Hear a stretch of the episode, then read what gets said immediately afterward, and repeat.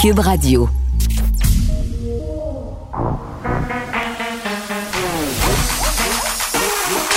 Elle a une opinion sur tous les sujets. Pour elle, toutes les questions peuvent être posées. Geneviève Peterson. Cube, Radio. Salut, bienvenue à l'émission. J'espère que vous vous portez bien, que vous avez passé un week-end quand même pas super, même si on a dû réduire nos contacts de 25% Personnellement, je n'ai pas encore compris ce que ça voulait dire. J'ai réduit donc tous mes contacts pour être sûre, pour être certaine euh, hein, de pas euh, désobéir, ce qui n'est pas le cas de tout le monde. Euh, il y a eu beaucoup de petits parties en fin de semaine. Euh, ça arrive nord de Montréal, entre autres. Les policiers se sont pointés dans des chalets où il y avait des gens euh, qui s'étaient réunis pensant que les consignes sanitaires, c'était seulement pour les zones rouges. Hein? C'est bon partout. On n'a pas le droit de se réunir. Il n'y aura pas de point de presse aujourd'hui, euh, mais quand même, on va faire un bilan des cas de COVID. Ça reste stable, même si ça demeure haut. 1038 nouveaux cas, 6 décès supplémentaires. Et bon, un, un truc qui a attiré mon attention, Ce sont les suggestions de lecture euh, de François Legault. Vous le savez, le premier ministre aime bien nous parler des livres qu'il lit, des livres qu'il aime. Et là, je vais tout de suite euh, dévoiler mon conflit d'intérêts. Le premier ministre a parlé de mon livre, mais c'est pas pour ça euh, que je vous parle du fait que le PM lit beaucoup. Par ailleurs, on ne sait pas si c'est lui qui lit. Hein. Je pense qu'honnêtement, là, il y a quelqu'un à son cabinet qui doit lire un peu ou faire des sélections pour lui, parce que quand même, ça prend du temps lire des livres et c'est ça qu'on lui reproche. Oui, Monsieur Legault est au cœur d'une polémique. Hein? Puis pas à cause des vaccins, pas à cause du port du masque, parce que il lit des livres et les partage sur Twitter et sur Facebook, toujours des ouvrages québécois ce qui est quand même tout à son honneur, étant donné qu'on sait que le milieu du livre québécois est particulièrement précaire et qu'en temps de COVID, c'est important d'encourager les produits d'ici, la culture de chez nous. Mais euh, bon, récemment, euh, il a partagé une autre de ses lectures qui s'appelle L'Empire invisible de Mathieu Bellil. Puis ça, euh, c'est un livre qui parle des GAFAM. Donc, c'est quand même assez pertinent là, dans le contexte dans lequel on se trouve avec tout ce qui circule sur Google, Facebook. Euh, ce livre-là qui s'attarde justement à ce phénomène que sont les GAFAM, Amazon, Apple, Microsoft. Donc, euh, ces gros conglomérats-là qui ont une influence invisible sur notre société, sur l'information aussi, sur le commerce, sur notre culture, sur les revenus fiscaux de l'État. Donc, vraiment, je pense pas que ça soit totalement une perte de temps que M. Legault lise ce type d'ouvrage-là, mais c'est ce qu'on lui reproche. Hein? Sur Internet, on peut lire des choses comme J'ai jamais vu un premier ministre avoir autant de temps à perdre en pleine pandémie. Bien, savez-vous quoi? Moi, j'ai jamais vu ça une société où on pense que lire des livres, c'est une perte de temps. Tu sais, c'est quoi? Hey, pendant qu'il lit des livres, je suis pogné dans le trafic. Je suis pogné d'un cône orange. Pendant qu'il lit des livres, je paye mes taxes. Pendant qu'il lit des livres, je porte mon masque, je suis obligé de dire adieu à mes libertés. Pendant qu'il lit des livres, le premier ministre, je casse mes bas par couleur. Je veux dire, c'est quoi? Pendant qu'il lit des livres, je fais du pain. Pendant qu'il lit des livres, je fais mes recherches. Sérieusement, là? ça n'a aucun sens. Tu sais, à un moment donné, est-ce qu'on va dire Hey, Monsieur Legault, à place de lire des livres, va sur YouTube puis fais tes recherches? Je veux dire, c'est ridicule.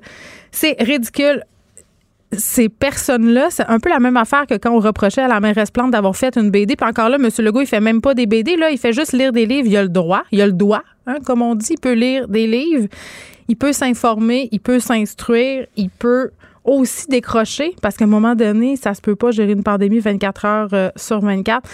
Donc, euh, lâchez-le, puis qui continue euh, à lire des livres. Évidemment, plus tard, on va revenir sur la nouvelle hein, qui, qui brise tous les postes de nouvelles en continu en ce moment, le journal, tout, hein? Marie-Pierre Morin, pardon, qui a brisé le silence. Soyez patient. Je vais en parler à 14h30. Je sais, ça va être long. Ça va être long, hein, avant que vous sachiez ce qu'elle a dit. Mais elle fait des posts très spontanés sur Instagram. Bon, on s'en va parler avec le docteur Mario Sénéchal, qui est cardiologue à l'Institut de cardiologie et de pneumologie euh, de Québec parce que, bon, euh, avec un taux de mortalité alarmant, l'Institut de cardiologie euh, se démène à armes illégales devant le virus pour limiter les conséquences dramatiques de cette éclosion de COVID-19. Docteur Sénéchal, bonjour. Bonjour. Bon. Euh, dites-moi, les parents, les, voyons, je les parle aujourd'hui, les patients qui viennent de subir une transplantation, jusqu'à quel point ils sont vulnérables aux complications de la COVID-19 ou même de l'attraper à l'hôpital? Donc, je vous dirais, les patients qui sont transplantés cardiaques, soit récents ou depuis un certain temps, on le sait, lorsqu'ils ont la malchance d'attraper le COVID, soit en société, soit à l'hôpital, peu importe où est-ce qu'ils l'attrapent, euh, la mortalité est élevée. Euh, la mortalité, il y a deux grandes études, donc la plus grande étude de 28 patients de Columbia à New York. C'est une mortalité dans une étude où est-ce a 15% et dans l'autre étude de 25% Donc, ces patients-là sont immunosupprimés, prennent une médication hmm. qui diminue leur défense. Donc, la COVID, c'est pas banal pour personne et c'est surtout pas banal pour un patient transplanté. Mais est-ce donc, euh, si je comprends bien, docteur euh, le virus a plus de chances de les frapper et quand il le fait, il les frappe plus fort? Donc, je vous dirais que euh, nous, dans notre secteur, on a eu à ce moment-ci quatre patients qui ont attrapé le COVID. Hmm. Donc, sur la quantité de patients qu'on a en externe qui euh, sont transplantés, c'est pas beaucoup. Donc, les chances sont pas énormément, je vous dirais, c'est pas évidemment plus élevé, mais s'ils l'attrapent, s'ils contractent le virus, euh, la, morbidité, la mortalité associée à ce virus-là est très élevée. Puis en ce moment, euh, je disais qu'il y avait un bon un problème au niveau du don d'organes. On en a moins qu'à l'habitude. il y a comme une espèce de pénurie. Est-ce que vos opérations sont en quelque sorte sur le hold? Donc, je vous dirais, nous, on est euh, euh, le plus grand centre au Canada tant que nombre de chirurgies cardiaques. On en fait 2600 euh, par mm. année. On dessert le tiers de la population du Québec. On fonctionne environ 5 à 6 salles par jour, mais dans le contexte du COVID, on fonctionne à 3 à 4 salles par jour. Donc, une diminution qui varie dans le temps entre 25 et 40% Donc, c'est sûr qu'il y a des patients qui sont hospitalisés, qui attendent et qui attendent trop longtemps, et qu'il y a des patients dans un autre contexte qui seraient opérés, mais malheureusement, ils attendent à la maison. Donc, effectivement, là, on fonctionne euh, au ralenti en chirurgie cardiaque, entre autres, en chirurgie thoracique également, puis la chirurgie bariatrique, on n'en parle même pas, le programme est fermé depuis plusieurs semaines. Mais quand vous me dites qu'il y a des patients qui attendent trop longtemps, en français, ça veut dire quoi? Ils meurent? Ben, écoutez, c'est des choses qui peuvent arriver, mais qui sont difficiles à quantifier. Euh, mais il y a des patients qui, dans un dans un ciel, euh, dans un dans un temps idéal, là, ils seraient opérés, ça faisait ça ferait longtemps. Donc nous, ce qu'on demande, euh, ben, c'est de dire, c'est de donner confiance aux gens, de dire qu'on prend les bonnes décisions, qu'on fait du dépistage massif. On en a fait la semaine passée, euh, on, en, on, en, fait encore cette semaine. Ça se termine aujourd'hui. Donc, il y a des bonnes décisions qui sont prises, entre autres en fermant le programme de greffe, mais également, on a l'impression que nous, il faut être protégé comme l'Institut de cardiologie de Montréal l'a été. Là-bas, il n'y a aucun patient COVID qui rentre à l'hôpital. Et les intentions du gouvernement étaient légitimes au début.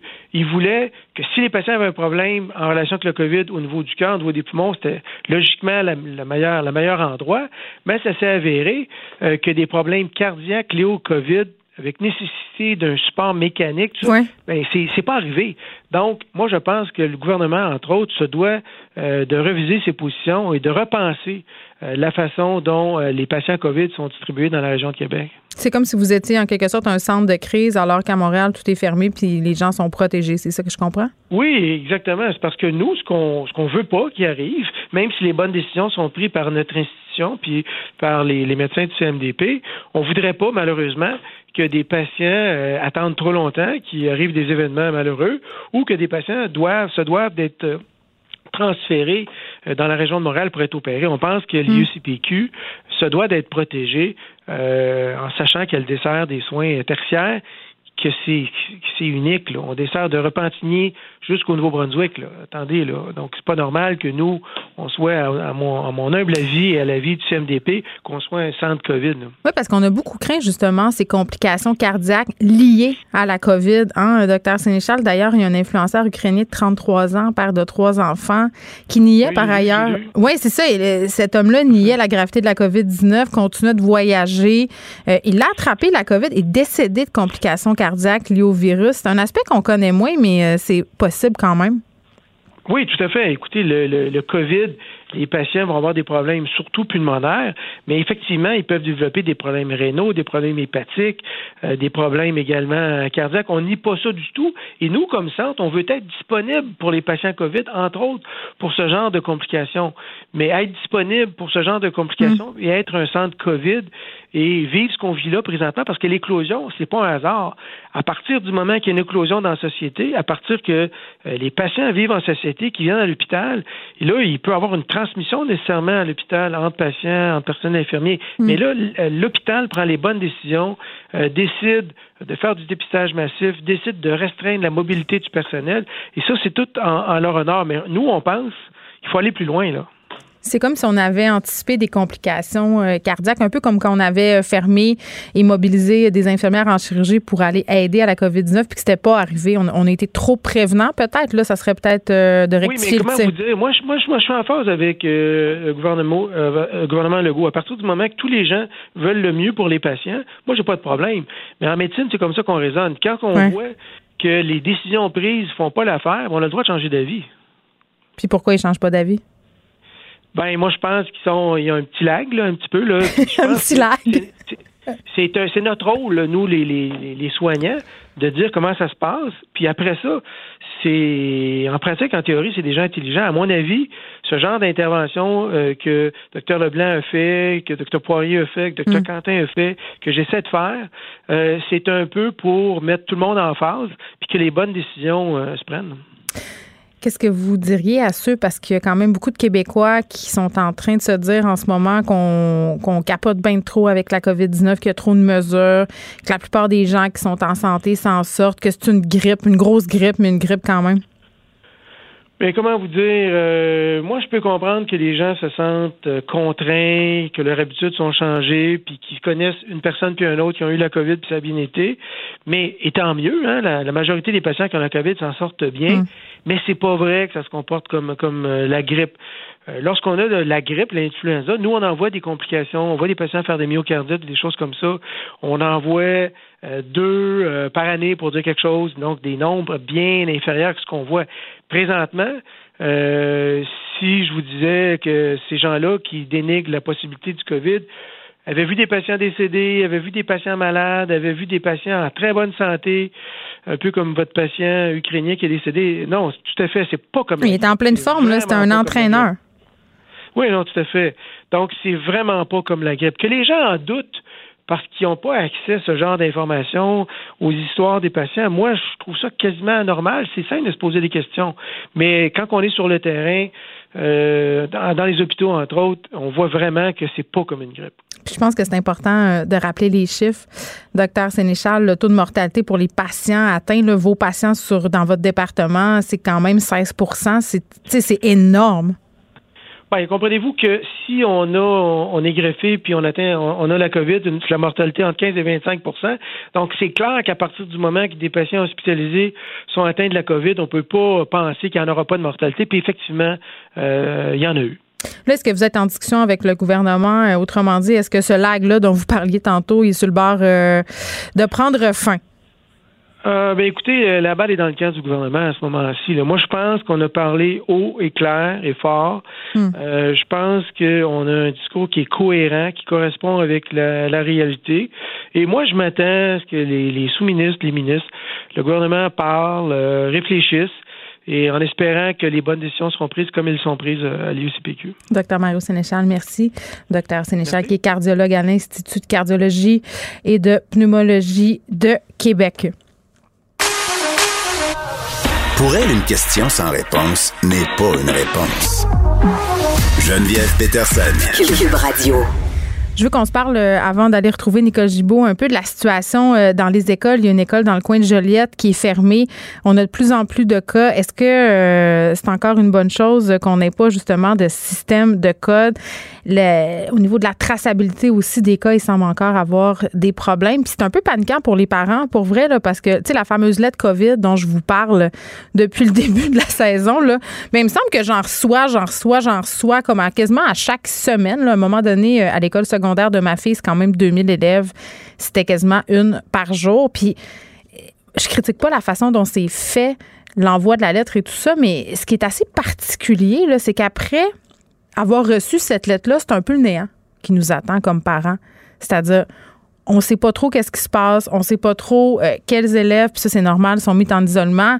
Ça, j'ai pas de problème avec ça mais on ne sait pas euh, si la situation s'est rétablie. Puis l'école non plus, quand on appelle euh, au secrétariat ou à la direction de l'école pour savoir qu'est-ce qui se passe, de quoi il en retourne. On peut pas vraiment nous fournir de réponses. Tout ce qu'on se fait dire, c'est on suit la procédure. Donc moi, j'ai hâte de voir là, comment ça va se goupiller parce qu'on le sait qu'en ce moment, euh, les éclosions, ben, ce sont euh, justement dans les centres pour personnes âgées et dans les écoles. Si la situation continue, puis je, ben, je, vais utiliser le mot se détériorer, il faut pas paniquer. Là. Je pense que le cas, le nombre de cas est stable. Il n'y a rien pour écrire à sa mère en ce moment, mais il va falloir qu'on mette au point un système pas mal plus efficace dans les communication avec les parents parce que c'est pas très, très clair. Bon, allons parler avec Nicole Gibault. Salut, Nicole. Salut, Geneviève. Écoute, moi, en fin de semaine, euh, j'ai tombé sur une histoire de fraude, euh, mais un peu rocambolesque.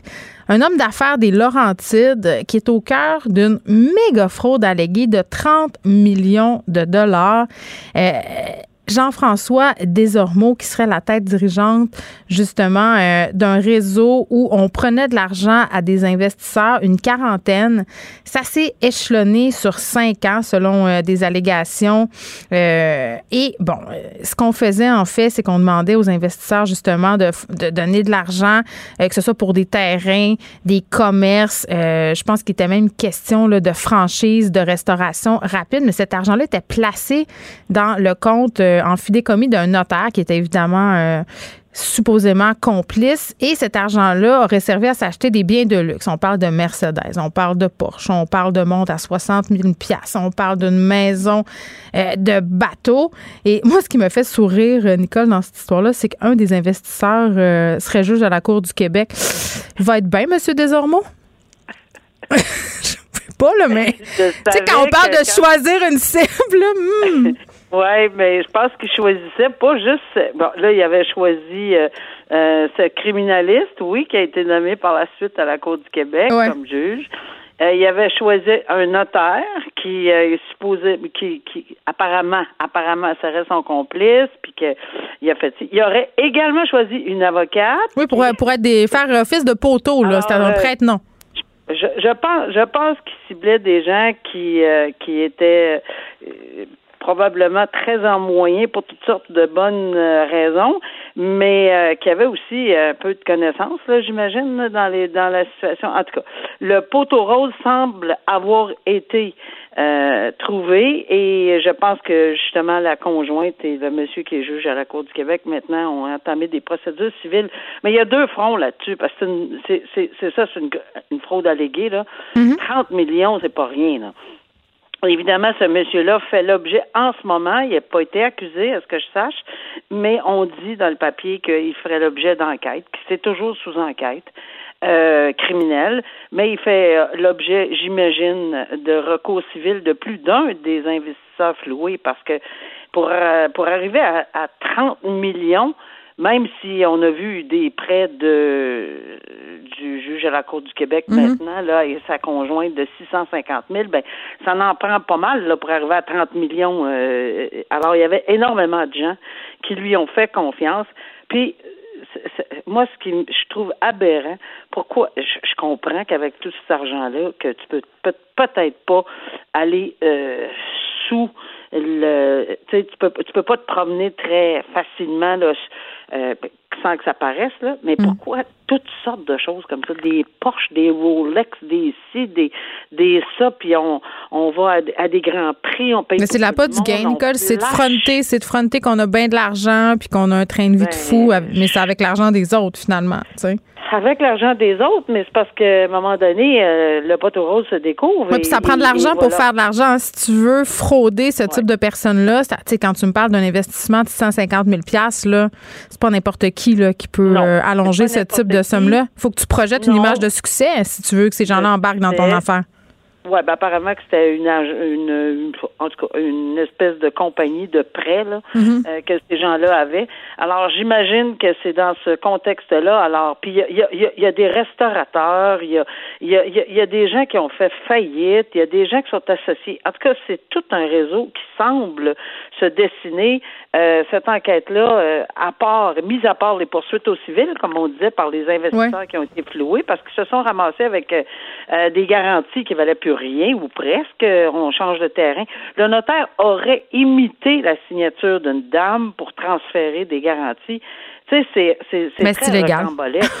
Puis- ben, ouais. Je pense plus qu'il va être notaire euh, Ben, il a été radié Ouais. apparemment pour un an. Ça, je vais vous avouer que je suis un peu surprise. Pourquoi? Ben, un an. Ben c'est ça, il a pas été radié à vie. Pourquoi? C'est juste un an? Je sais pas.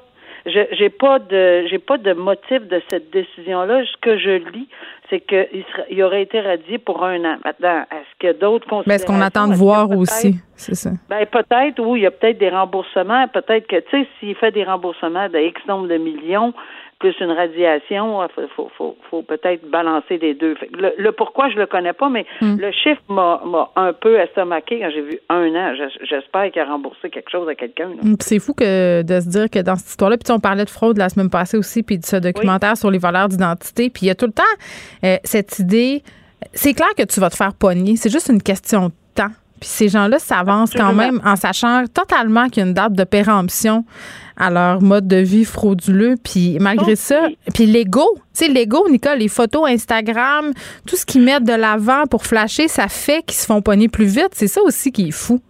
Mais disons qu'ils pourrions profiter, c'est- quelques fraudeurs, là, quand ils sont euh, une fois démasqués Hmm. et trouvés coupables, évidemment, là, euh, ils sont ils ont profité beaucoup. Là. Ils ont très, très bien mangé, ce qu'ils pourront pas remettre. Ils ont très, très bien voyagé, ce qu'ils pourront pas remettre.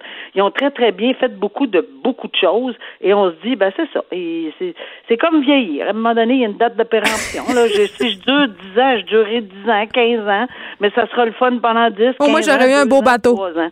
Ben, c'est- regarde, là. C'est, c'est, c'est, c'est complètement euh, tout croche comme mentalité, mais Puis ils pensent pas le mal qu'ils font aux gens, sais, aux gens Oh, qui. ben non, ça c'est le dernier de leurs soucis, mais le dernier pour avoir vu des fraudeurs, le repenti est très très peu présent. Bon, euh, là, Nicole, on va se parler d'un dossier. euh, moi, j'appelle ça une fausse bonne idée. OK? C'est un, un monsieur, Tommy Maheu Turcotte, qui a eu la fausse bonne idée un soir euh, de beuverie d'emprunter la chemise de police de sa blonde. Donc, sa blonde était policière. Et de se pointer dans un bar euh, du 10-30 à Brossard pour euh, aller faire bombance. Donc, s'est promené dans le bar, a porté la chemise. Puis là, euh, je suis pas sûre que je comprends si c'est clair, mais je pense qu'il y avait aussi euh, l'insigne du service de police de l'agglomération de Longueuil. C'est pas dit dans l'article Journal de Montréal si c'est l'insigne de sa copine, mais on s'imagine que oui. Ben, je Et- pense que oui, et là, là, on. Et ce qui est vraiment euh, bon, d'un, ça c'est la fausse bonne idée, mais de deux, ce jeune homme-là qui était sous comme une botte, euh, ben se servait de la chemise de police et de l'insigne pour aller cruiser d'autres filles que sa blonde. Oui. Tu sais là, quand on parle d'un euh, grand champion.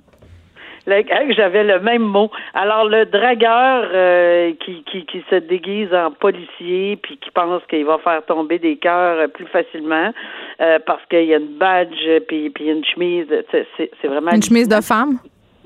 Oui, puis mais mais tout ça pour dire que euh, en bout de ligne, il y a quelqu'un évidemment qui a allumé puis qui a fait c'est drôle, un policier aussi sous que ça qui drague dans dans dans un bar euh, bon a eu la présence d'esprit d'appeler évidemment le SPVL le, le- et, et qui se sont rendus sur les lieux pour s'apercevoir que c'est pas du tout un de leurs collègues, mais plutôt quelqu'un qui portait des vêtements de mais tu sais je qu'ils étaient en pas je pense que ce que l'article dit c'est c'est qu'ils étaient en, séparation ou enfin lui était très très euh, Il allait pas bien. peiné, ça allait pas bien puis il a pris effectivement un verre de trop et non c'est pas à faire parce qu'il a hérité il a hérité il a eu une peine parce qu'évidemment c'est c'est personnifié un policier Oui, t'as pas le droit, hein, c'est illégal. non, pas du tout, du tout, du tout, du tout. C'est totalement illégal pour toutes les raisons qu'on peut comprendre. Ça peut devenir très, très dangereux euh, de se fier à quelqu'un qu'on pense qui est policier. Il y a plein de criminels qui ont fait ça. Il y a plein de criminels Ouais, qui ont fait ça pour rentrer chez le monde, se faire passer pour des policiers. Exactement. Mais OK, Exactement. Euh, 18 mois de probation dans une sentence suspendue. Je peux un petit peu comprendre, là, avec 100 heures de travaux communautaires. Euh, Je me demande où il va les faire, les, les 100 heures de travaux communautaires. Il faut, faut être ingénieux dans des cas comme ça. On va y trouver euh, une- quelque chose, là, je pense, que, qui va être... pour euh, des costumes d'Halloween? Ben, on peut avoir toutes sortes d'idées, là, mais enfin, euh, de ce temps-ci, c'est pas les bénévoles qui manquent. Là, on comprend que on va, on va sûrement essayer de trouver une façon, mais sans tort quand même, là, pour qu'il qu'il soit. Euh, Qu'il a eu sa leçon. ça. Mais là, Nicole, euh, dis-moi, c'est interdit de, de se déguiser en policier ou d'incarner quelqu'un qui représente l'autorité euh, dans l'espace public, mais les gens qui se déguisent en police à l'Halloween, ça, on a-tu le droit? Ou Ben, techniquement, je- non? Je, je- pense que c'est pas nécessairement une bonne idée. Moi, je, je, je t'avouerai que je l'ai déjà vu. Je l'ai déjà euh, vu dans des parties d'Halloween. Euh, où quelqu'un avait pris des photos, puis j'étais un petit peu, euh, je me suis dit, oh, quelle party. Je suis pas certaine parce que, honnêtement, se déguiser, ben, d'abord, premièrement, je veux dire, il n'y a pas de faux. Ça a toute l'air du vrai, ces affaires-là. Là. Alors, le, à mon avis, à mon humble avis, même si on disait, ben là, j'ai pris ça euh, pour un party d'Halloween privé dans sa maison, si tu sors pas, peut-être que là, il n'y a aucune dénonciation, mais à mon avis, non. Tu peux même pas le faire. Euh, je serais très, très surprise. Surtout pas prendre ton auto puis t'en aller déguisé en policier avec euh, la casquette et tout, puis la badge, puis te rendre d'un endroit X à On un laisse ça endroit aux enfants. sur la route, là. Euh, tu peux pas, là. C'est, définitivement quelque chose que tu peux pas faire. Bon, y a-tu déjà quelqu'un qui t'a volé ta toge? Non, mais euh, je vais te dire qu'il y a déjà quelqu'un qui m'a demandé de l'emprunter pour, euh, pour un party d'Halloween. C'est à quoi j'ai dit non. Bon, OK. Ça, la vérité euh, est établie. OK, euh, parlons maintenant de ce braqueur de banque, Alain Sainte-Marie, qui a été reconnu coupable. Quand même, cet homme qui avait une lourde feuille de route, là. Ben, écoute, non seulement longue feuille de route, mais je me souvenais de ce, de ce braquage en 2016. À Outremont. oui, c'est ça. Puis c'est vraiment, vraiment euh, digne d'un film d'Hollywood. Et d'ailleurs, c'est ce que l'article disait. Puis c'est vrai, là, parce que lui, supposément, prétend que son complice était Capone. C'est déjà, là, on part bien. Alors, euh, et, et, et lui a déjà eu un procès. Il a été trouvé coupable. Il n'a pas accepté, puis c'est correct. Il a le droit d'aller en appel. Par la suite, il a dû avoir un, un, deux, un- le droit, un- pour une raison X, une question de droit, j'imagine, à un, un deuxième procès. Mais là, ce- cette fois-ci, c'était devant juge et jury. Et on est en pandémie. Alors, on a un exemple de dossier, ça fait trois semaines que ça dure, en pandémie, donc avec distanciation. Je sais pas si vous avez déjà vu une salle de cours avec des jurys, mais ils sont pas à six pieds d'habitude. C'est, comme coude à coude, ils ont de la misère à écrire tellement que les coudes se touchent. On pourrait pas penser faire des jurés par Zoom en ce moment?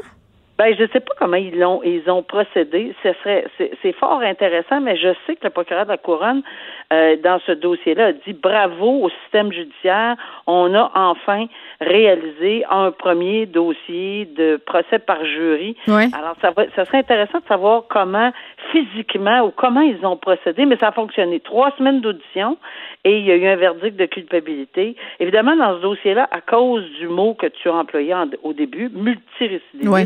Il n'est pas à sa première fois en braquage de banque, là.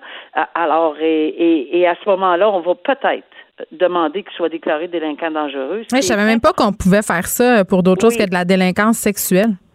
Ben, c'est rare qu'on l'applique. D'habitude, on le voit vraiment dans ce genre de dossier-là, cette demande-là, mais c'est pas une impossibilité.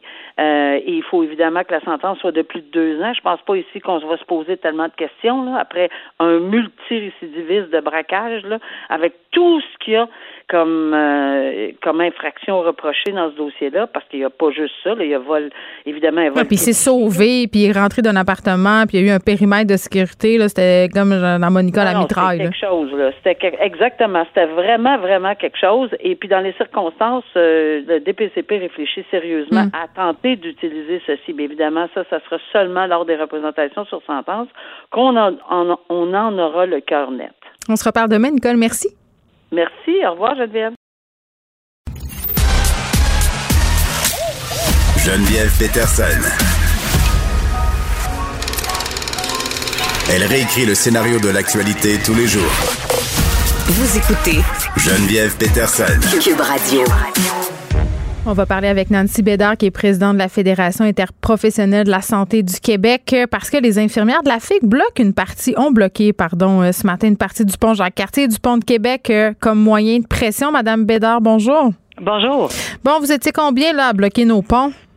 Ben, on était une centaine à Québec puis une centaine à Montréal. Là, vous savez, quand vous faites ça, Madame Bédard, les gens sont pas contents.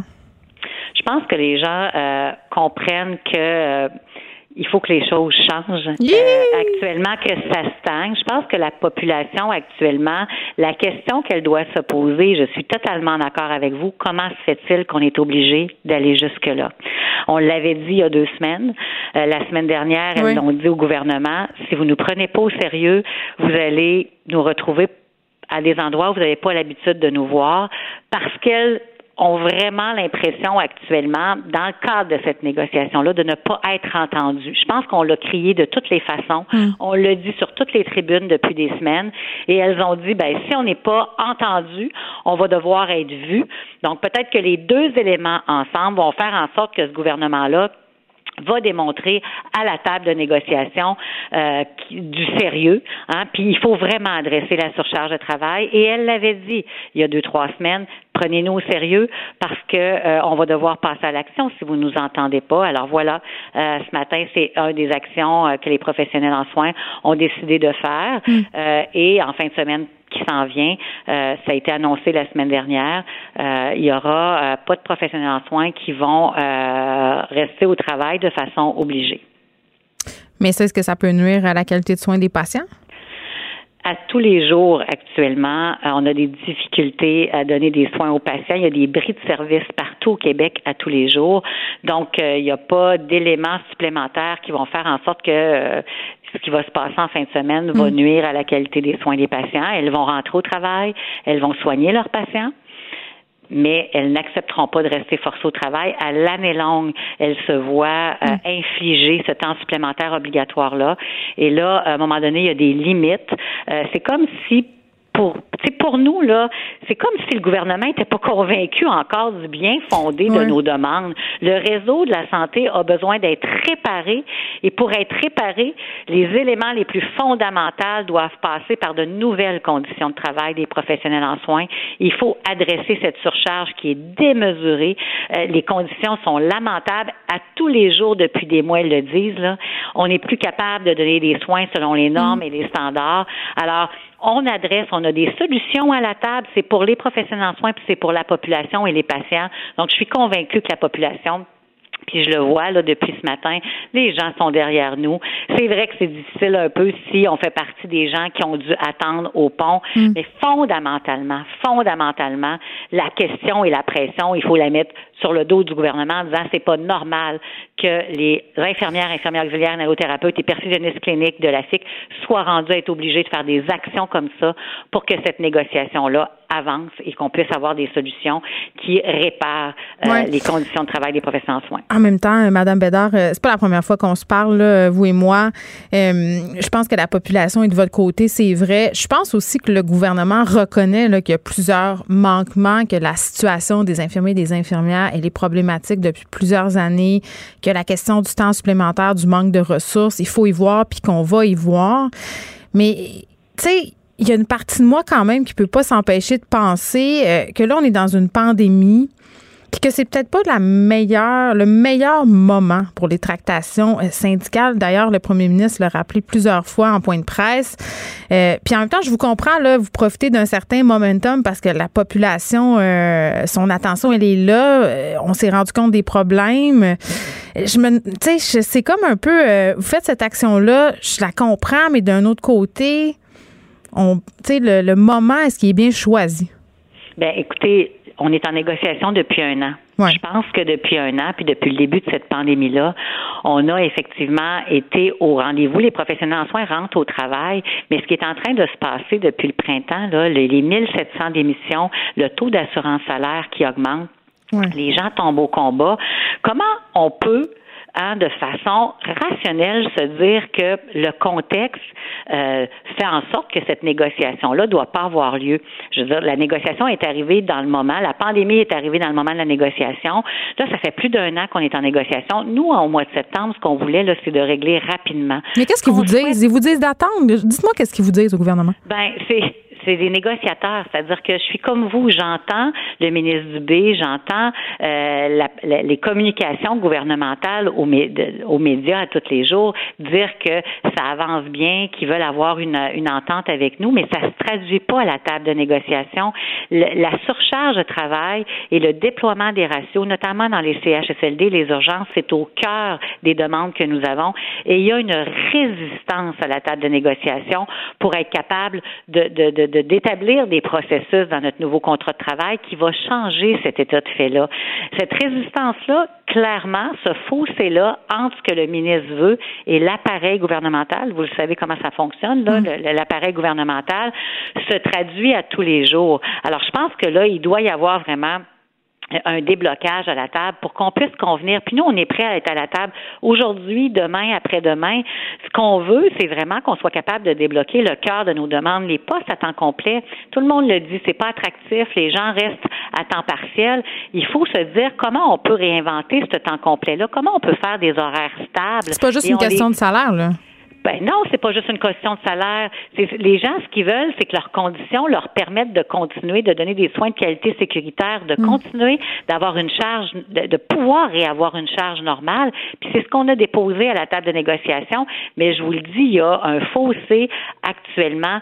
Il y a un écart qui fait en sorte qu'à chaque semaine, quand on fait des rapports à, notre délégation, puis aux professionnels en soins, ben il n'y a pas d'avancée sur le cœur des demandes. Et c'est ce cœur des demandes-là qui va mm. faire en sorte que les conditions va changer. Il est là le problème. C'est une, il y a de la résistance. Et donc, il faut vraiment, nous, ce qu'on s'attend, c'est qu'à la table de négociation, année, il y a un déblocage sur ces mesures-là. Et là, on est encore à des discussions. Ils nous posent des questions, on nous repose des questions, on nous repose des questions. Et là, les semaines passent. Mais je m'excuse, mais c'est quoi ces questions-là? De quoi ils ont besoin pour avancer, de prendre leurs décisions?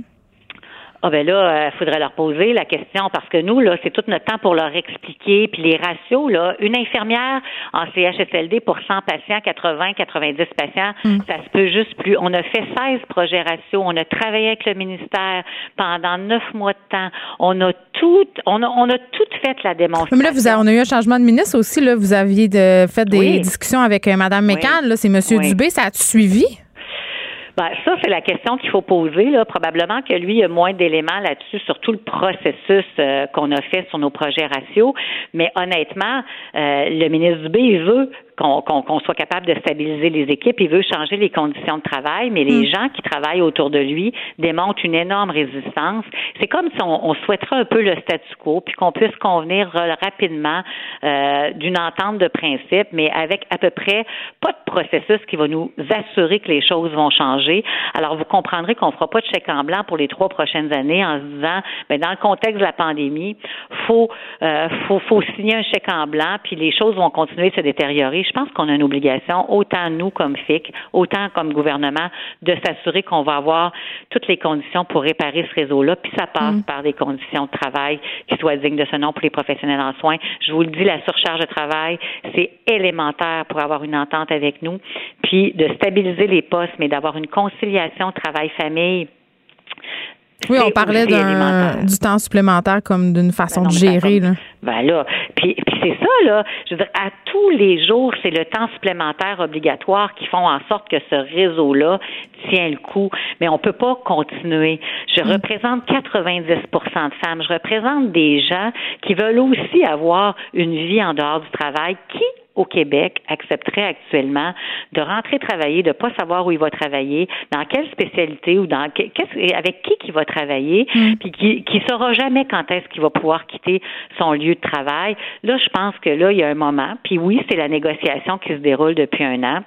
Nous, ce qu'on on veut, c'est si on est capable de régler ça dans deux semaines, là, je vous le dis là, on est ouvert là, puis c'est pas qu'on est sur nos positions. Honnêtement, c'est tout notre temps pour faire des contre-propositions au gouvernement pour tenter de trouver les voies de passage. Mais force est de constater que ça peut pas juste venir de notre côté. Il faut vraiment que le gouvernement puis les négociateurs ouvrent du côté du gouvernement, puis qu'on soit capable d'aller de l'avant. Je suis convaincue qu'on peut y arriver. Je suis convaincue. On, euh, pour moi, là, faire des actions comme aujourd'hui, c'est pas euh, une activité que les professionnels en soins ont décidé de faire. Mais non, d'habitude, c'est les c'est les groupes de gauche qui font ça. L'année passée, on avait Extension Rebellion, un groupe militant euh, pour l'environnement. Puis ça n'avait pas fait l'affaire des gens non plus de se faire bloquer euh, leur pont. Euh, en tout cas, je sais pas. Je pense pas que ça attire la sympathie du public. Mais à un moment donné, Madame Bédard, comme vous dites, quand on a tout essayé pour se faire entendre, les ponts, c'est peut-être tout ce qui reste. Mais moi, j'ai une question. je vous entendais me dire, vous représentez 90% de femmes. Puis il y a une partie de moi qui peut pas s'empêcher de penser, puis je serais curieuse de vous entendre là-dessus. Tu sais, il y a plein de corps de métier en ce moment qui sont en revendication, en renégociation. Tu sais, je pense, euh, euh, tu sais, on a eu toute cette saga avec les préposés aux bénéficiaires. On a les éducatrices en garderie.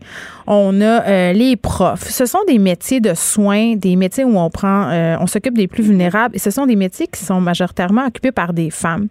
Est-ce que vous pensez que parce que ces métiers-là sont occupés par des femmes, que ce sont des femmes qui officient dans ces professions-là, euh, que le gouvernement justement a tendance à moins prendre ça au sérieux, à pousser ça, à parler de vocation. Autrement dit, si c'était des gars qui étaient composaient vos membres à 90% pensez-vous que ça serait réglé depuis longtemps?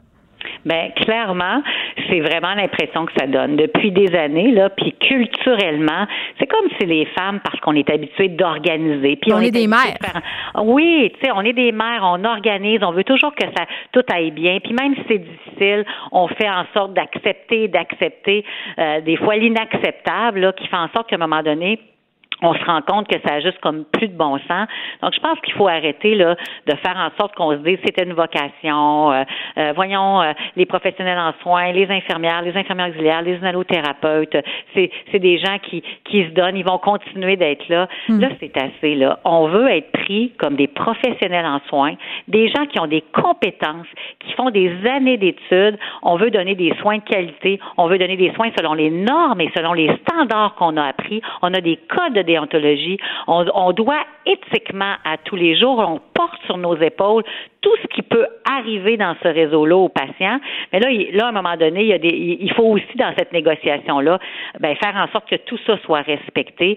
Donc, officiellement, aujourd'hui, je pense que le gouvernement a approuvé aussi que même si on est un groupe à majorité de femmes, il doit nous respecter, puis on doit avoir des conditions de travail comme professionnels, professionnels de la santé, professionnels en soins, hmm. qui doivent donner des, des, des, soins à tous les jours aux patients selon les plus hauts standards. On a des compétences. Il faut être, il faut être valorisé et reconnu pour ça. Et ça, euh, c'est clair là, que comme groupe de femmes maintenant, euh, on doit se faire respecter à ce chapitre-là. On est en 2020 qu'on dit, là. On est en 2020, là. Alors. Euh, Il y a une couple qui n'ont pas eu le mémo. qu'on nous prenne au sérieux. Oui. Euh, est-ce que, euh, parce que là, vous allez refuser le temps supplémentaire en fin de semaine, mais prévoyez-vous d'autres mesures plus musclées si jamais ça ne fonctionne pas? Ce que je peux vous dire, c'est que les professionnels en soins sont déterminés à avoir un contrat de travail là, qui change le cours des choses. Donc, à tous les semaines, on rencontre nos délégués et c'est elles qui prennent les décisions et qui, qui mettent en place les actions. Donc, c'est oui ou c'est non? Que je peux vous dire? Ben, euh, je peux vous dire que oui, euh, c'est une première série d'actions qui commence cette semaine. Très bien, Nancy Bédard, qui est présidente de la FIC. Je vous rappelle que les infirmières euh, bloquaient une partie du pont Jacques-Cartier ce matin et du pont de Québec comme moyen de pression. Merci beaucoup, Madame Bédard. Merci, au revoir. Radio. Vous écoutez Geneviève Peterson. Cube Radio. Je parle avec Nadine Tifo, qui est directrice adjointe du programme Jeunesse du du Centre-Sud de l'île de Montréal, parce que euh, la semaine dernière, je voyais circuler une espèce d'appel, euh, pas un appel à l'aide, mais un appel à tous. Il y a eu un communiqué euh, qui émanait du du Centre-Sud de l'île de Montréal parce qu'on manque de familles d'accueil pour les enfants qui ont de 0 à 5 ans. On n'est vraiment pas dans une situation évidente. Et bon, je voulais lui donner la parole aujourd'hui. Madame Tifo, bonjour. Oui, bonjour. Moi, euh, j'ai vu passer votre communiqué, puis en tout cas, de mémoire, il me semblait que j'avais pas tant déjà vu ça. Est-ce que c'est la première fois que vous faites ce type d'appel à tous là pour trouver des familles d'accueil? Non, ben en fait, euh, c'est un, en fait, une campagne nationale. Ouais. Et euh, non, c'est pas la première fois. L'an passé même, on a fait une conférence là pour en fait d'informer le public là, de nos grands besoins de recherche de familles d'accueil, spécifiquement pour nos tout petits. Donc, euh, pour, en fait, je vous dirais, ça concerne nos tout petits, mais nos plus grands aussi, là, jusqu'à 17 ans.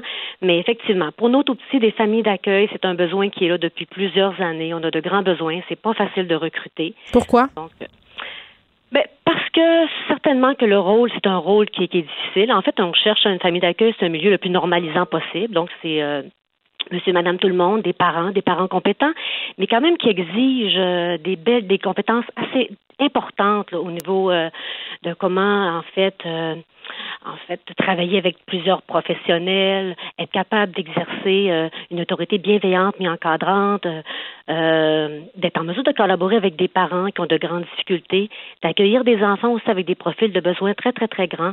Donc, d'être très disponible, d'être flexible. C'est un rôle, c'est un rôle qui n'est pas facile. On a un processus d'évaluation aussi qui est exigeant, qui est rigoureux. Mm. Donc, on a beaucoup de gens qui appellent. On a des gens qui sont intéressés, des cris du cœur. On voit hein, quand il se passe des situations dans les médias, les gens nous appellent. Non, mais les gens, ils pensent pas avant ce que ça implique. Je m'excuse, là, mais on est, on est tous dans cette idée qu'aider un petit enfant, tu sais, qui voudrait pas accueillir chez eux un, enfant qui a besoin? Tu sais, c'est noble comme, comme geste. On, on, on est des parents, on a une chambre de plus, mais la réalité, c'est que vous l'avez un peu dit, là, mais j'aimerais peut-être qu'on donne plus de précision là-dessus. Ça comporte quand même son lot de défis. Effectivement, effectivement. C'est ce que notre, on tente de, de, de, de, leur faire découvrir aussi à travers notre processus. C'est pour ça que beaucoup d'appelants, mais peu à la fin de, familles qui sont recrutées puis qui deviennent euh, des familles d'accueil. Je voudrais dans la dernière année, là, c'est 15 familles d'accueil nouvelles qu'on a recrutées entre euh, le, je vous dirais, le, 1er avril 2019 et le 31 mars 2020 parce que justement, oui, il faut euh, avoir à cœur la situation, euh, penser qu'on peut offrir quelque chose à un enfant, mais c'est tellement exigeant comme rôle. Puis, mais surtout avec des petits de 2-3 ans, là, c'est un grand défi pour des parents d'avoir son propre enfant. puis j'imagine que quand on accueille un enfant qui vient d'un milieu difficile, ben ça rajoute une couche quand même de difficulté. on ne peut pas l'envoyer à garderie tout de suite. Il faut être présent, il faut être là, il peut avoir des réactions euh, de toutes sortes. Oui, c'est beaucoup de visites supervisées avec les parents parce que c'est des enfants pour lesquels l'objectif euh, si c'est possible, c'est de le retourner dans son milieu. Donc, il y a des visites supervisées, il y a beaucoup d'intervenants. C'est pas de l'adoption du tout, du tout, là. Pardon? C'est pas une démarche d'adoption du tout, du tout. C'est vraiment une mesure temporaire dans l'objectif que l'enfant retourne dans sa famille. Tout à fait. Il y a certains projets qui peuvent se, se, se terminer par une par une adoption. Ouais. Euh, mais euh, au départ, lorsqu'on s'inscrit dans ce rôle-là, c'est d'aider un, enfant de façon temporaire. Peut-être qu'au fil du temps, cet enfant-là pourra pas retourner, puis ça sera un projet de vie à majorité, puis qu'il maintiendra des contacts avec son parent. Peut-être que ça deviendra un, hmm. projet d'adoption. Il y a différentes situations qui peuvent se présenter. Mais d'abord, c'est de devenir famille d'accueil. Le projet, c'est d'aider un enfant temporairement. Bon, euh, Madame Tifo, vous me parlez de, de 15 euh, familles d'accueil retenues environ chaque année, là, grosso modo. Euh, combien d'enfants ont besoin d'une maison? Bien, je voudrais qu'actuellement, dans, nos ressources, on a, on a, nous, actuellement, on a 804 familles d'accueil qui, qui hébergent 1211 enfants. Hmm. Actuellement, dans, dans, nos services. Puis, est-ce que vous avez vu avec la COVID-19 un changement de profil? C'est quoi l'état de la situation en ce moment? Chez nos enfants ou chez nos... Ben, chez les familles d'accueil, puis aussi au niveau des besoins, parce qu'on a beaucoup entendu euh, dans les médias euh, que la pandémie avait augmenté les disparités, avait rendu euh, des milieux problématiques encore plus difficiles parce que, bon, manque d'accompagnement, manque de soins, les enfants sont plus à l'école. C'est quoi, là, en ce moment, le portrait des deux côtés? Oui. Ben, au niveau des familles, en fait, les gens qui postulent, qui appellent, au contraire, ça n'a pas diminué. Les gens, euh, je pense qu'ils entendent les situations et euh, sont volontaires. Mm. Donc, autant de postulants. Vous savez, ce soir-là, on a une rencontre d'information qui va se faire de, façon virtuelle cette fois-ci, là, parce qu'on en fait plusieurs par année, des soirées d'information pour parler du rôle, justement, des compétences qu'on recherche, du profil des familles. Donc, euh, les gens appellent, ont le goût de, de, de s'inscrire dans cette démarche de devenir famille d'accueil, de participer à quelque chose. Au niveau des enfants, bien évidemment, euh, vous le dites, la pandémie, ça, ça l'a causé évidemment hein, des, familles qui étaient isolées, plus vulnérables, ils mm. sont encore davantage. Fait que oui, sûr, on l'a vu dans les médias, les signalements à un moment donné pendant la pandémie, on en voyait moins, on était surpris. Puis quand la situation est devenue un peu plus à la normale, évidemment là, évidemment les situations sont réapparues. Mm. Les parce que les signalements, c'est des gens hein, qui voient les choses, qui observent. Oui, puis à l'école, puis les garderies euh, contribuent beaucoup à ça aussi. Là, c'était fermé. Avec le retour des écoles, des garderies. Euh, donc là, on a eu de, de nouveau des signalements. Vous en avez plus? habituellement. On n'a pas plus. On n'a pas plus actuellement, mais c'est redevenu à la normale, en fait. C'est la situation est redevenue ce qu'elle était avant. Euh. Je comprends. Euh, qu'est-ce que vous cherchez chez les familles d'accueil? Euh, je comprends que vous cherchez une famille, entre guillemets, le plus normale possible, mais ça peut se décliner de bien des façons, ça, la normalité. Madame Tifo, est-ce qu'il faut être deux? Est-ce qu'il faut. Tu sais, c'est quoi les critères? Ben, faut pas être deux, pas nécessairement. Il y a d'autres types de familles. Ça peut être une femme seule, ça peut être un couple, ça peut être un homme seul, ça peut être un. Mais c'est en fait, je vous dis, on évalue. On évalue d'abord justement les compétences, les compétences parentales. Ensuite, évidemment, de, le, projet comme tel. Si on connaît bien ces enfants-là, parce qu'il faut pas non plus idéaliser le projet, c'est que les gens soient bien conscients du rôle dans lequel là, euh, le rôle qu'ils vont jouer. Oui. Évidemment, vous l'avez dit, avec les tout petits, il faut être disponible et flexible. Il faut être à la maison. On ne peut pas penser qu'on héberge, qu'on va placer un enfant, puis demain matin, ben, il va intégrer une nouvelle garderie, parce qu'en plus, on ne sera pas dans le même territoire que le parent. Euh, il faut être vraiment en mesure et capable euh, de travailler avec différents professionnels. Euh, parce que, bien évidemment, cet enfant-là aura besoin de services. Il y aura des intervenants, des professionnels de la santé aussi. Puis il y a des parents qui sont présents.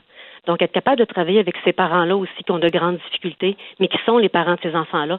Fait évidemment, toutes ces, ces caractéristiques-là, ces compétences-là sont évaluées à travers un processus qui est rigoureux. Là. Mm.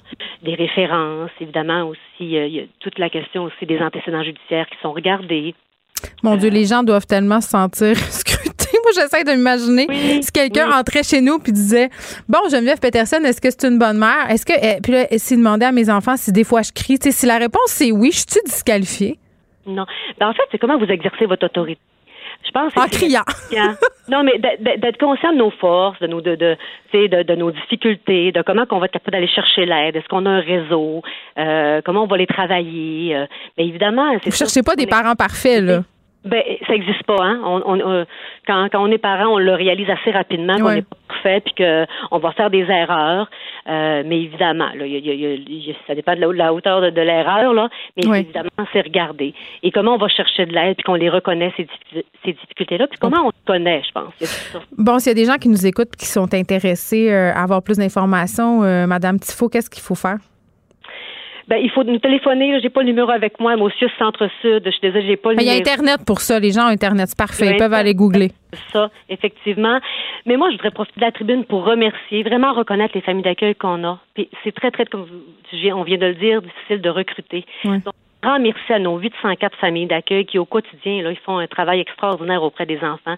C'est pas simple, c'est très difficile, mais c'est un, c'est un beau rôle on espère en recruter davantage dans cette semaine, là, de, dans ce mois de recrutement. Là. Merci à vous, Nadine Tifo. Nadine Tifo, qui est directrice adjointe du programme Jeunesse d'Issus du Centre-Sud de l'île de Montréal. On se parlait de cette campagne nationale visant à recruter des familles d'accueil pour les 0 à 5 ans. Et puis, bon, ceux qui sont intéressés, Madame Tifo n'avait pas le numéro en mémoire, euh, mais les méandres de la recherche étant ce qu'elles sont, le voici 514-356-5435. C'est le numéro où vous pouvez téléphoner pour avoir euh, des informations. Merci. Geneviève Peterson, la déesse de l'information. Vous écoutez Geneviève Peterson, Cube Radio. Le, commentaire de Danny Saint-Pierre, un chef pas comme les autres. Danny, c'est toi. Bonjour. Écoute, j'ai ri. Oh? Ri parce que tu veux me parler de l'alimentation intuitive. Moi, je veux juste te dire que hier, mon intuition me, disait mange 18 Oreos et un bol de chips. Je l'ai fait. ah, t'as eu le même, le, même mémo que moi, toi. Je sais pas qu'est-ce qui se passait, là. Genre, je pense que ça faisait 13 ans que j'avais pas mangé des biscuits Oreo. Puis là, j'ai cédé à la pression infantile chez nous, hein, mes enfants. Que voulez-vous? Euh, on est en pandémie. Je trouve qu'ils font pitié. Donc, parfois, je succombe à l'achat de malbouffe et de compensation euh, graisseuse et sucrée. Fait que cette semaine, quand j'ai fait l'épicerie, j'étais allée fort, Dani. J'ai acheté des Oreos, de la crème glacée au Kit Kat, des chips. Puis hier soir, je suis virée folle. Je suis virée folle dans le bar à pain, comprends-tu? J'ai mangé une rangée d'Oreos puis un bol de Doritos. C'est ça que mon intuition me disait de faire. Mais après, j'étais pas super fière de moi. j'étais là, est-ce que j'ai eu un épisode d'hyperphagie? Puis là, je veux pas rire des gens qui font de l'hyperphagie, c'est pas ça. Mais quand même, euh, je me suis dit, Geneviève, t'es, es un peu épaisse. Euh, pourquoi tu mangerais pas peut-être deux Oreos au lieu de l'arranger parce que hein, tu te prives à longueur de semaine de ces délicieux biscuits? Ben, tu vois, euh, moi, ça fait un bout que je baigne dans cet univers-là parce que. De l'intuition. Euh, Marie-Josée euh, Rainville qui, qui pratique ça, qui est nutritionniste, que j'avais à, l'addition, qui est ma petite balado amusante que j'ai à chaque semaine ici à Cube. Le samedi. Donc, c'est samedi. Oui. Donc, voilà, c'est dit. Puis, tu sais, moi aussi, je suis le type de personne qui pourrait se taper, pas rien qu'une, mais deux rangées de biscuits Oreo. bon? Avec des chips, puis d'y aller. Ce qui est intéressant avec l'alimentation intuitive, c'est d'arrêter de démoniser des ingrédients, des aliments. Parce que le principe, c'est qu'un régime qui est très sévère, tu sais, on pense au keto, admettons. Je sais pas si tu as des keto dans ta gang. Ah, moi, je, je fais l'alimentation cétogène depuis quand même très, assez un bout, là. Ben, c'est ça. Fait que si tu décides d'arrêter d'être keto, là, ben. Mais hier soir, j'ai arrêté. Tes beaux gains, là, ben, tu vas les sentir vite, vite, vite. Quand tu fais un régime, il faut que tu le tiennes. Quand tu le lâches, c'est un peu comme un élastique qui te pète d'en face. Ben, totalement raison. ça va bien, mais c'est juste une question de temps. Puis ça, c'est très flexible. Hein. Il y a des gens, tu sais, moi, je bois plus d'alcool. Hmm. C'est un choix que j'ai fait. Ben, si je prends un drink, l'élastique va me péter d'en face. Ça fait trop longtemps que je me retiens. Hmm. Sinon, je vais pas là. Mais en même temps, euh, euh, je, pense qu'en même temps, il faut faire attention euh, avec le mot régime, parce que les gens qui veulent dissimuler le fait qu'ils font des régimes, parlent souvent de, c'est le cas du mouvement cétogène, là, euh, parle souvent de philosophie de manger, de façon de manger, de façon de vivre. Moi, j'ai envie de dire, tout ça, c'est un peu de la bullshit. Là. C'est un régime, ça démonise des aliments. Il y a des livres complets pour dire que le sucre, c'est le démon. Moi, j'ai fait keto très, très strict pendant un, petit bout d'année, pour être honnête, là, pour plein de raisons, saines et malsaines, puis j'ai vraiment pas peur d'en parler. Là, c'est pas la première fois que je le dis. Euh, mais à un moment donné, force est d'admettre que c'est vraiment too much, là, puis que c'est compliqué, puis que tu es toujours en train, tu deviens obsédé de penser à ce que tu vas avoir le droit de manger quand, qu'est-ce que tu vas manger quand tu vas aller à telle place, quand tu vas aller souper chez tel ami, qu'est-ce que tu vas faire, qu'est-ce que tu vas dire. Euh, ça, c'est une chose, fait que j'ai arrêté euh, de faire tout ça en me disant que c'était bien trop de troubles puis d'ouvrages, puis que ça m'amenait pas dans des bonnes places. Ça, c'est la première chose. Mais il y a dans ces modes nutritifs-là quand même des principes qui sont quand même cool. Et un que, que moi j'ai aimé euh, du keto puis que je continue à appliquer dans ma vie là, parce que moi maintenant euh, je fais quand même pas mal aussi l'alimentation intuitive. Puis on reviendra sur c'est quoi euh, plus particulièrement, mais c'est de dire que justement de démoniser des aliments c'est poche. Donc le gras c'est pas le malin. Puis le sucre, c'est pas le malin non plus. Tu sais, à un moment donné, il faut arrêter. Tu sais, il y a des aliments qui ont des effets sur nous, puis je pense qu'il faut connaître son corps puis savoir. Mais après ça, de dire, moi, je mangerai plus jamais une patate de ma vie, tu sais, ça, ça, ça va pas arriver. Là. Ben là, on n'est pas de. Ça devient dogmatique à un moment ben donné. oui. Le bien, le mal. Euh, qu'est-ce que les autres vont penser de moi qui sont dans ma dans ma nouvelle religion, dans le fond. Hein? C'est une, façon de se démarquer, c'est une façon de d'adhérer, c'est un petit club social de monde qui s'encourage. Moi, j'aime beaucoup l'idée de l'alimentation intuitive parce que ça rejette la mentalité des diètes et des régimes en tant que tels. Hmm. Ça te fait surtout manger quand tu as faim. tu sais, quand on a envie de pipi, là. Moi, j'ai tout le temps ben, envie de pipi, fait que faut pas vraiment que tu me serves ce parallèle-là. Reste, avec moi. Imagine que tu as une vessie qui est, euh, qui est raisonnable. Là. Okay. envie de pipi. C'est de la faute de Fred, le recherchiste de l'émission. Il me fait boire du café puis des gourous avant le show. Fait que là, je suis pas bien. Respire, respire. Prends une petite pause avec moi. Là.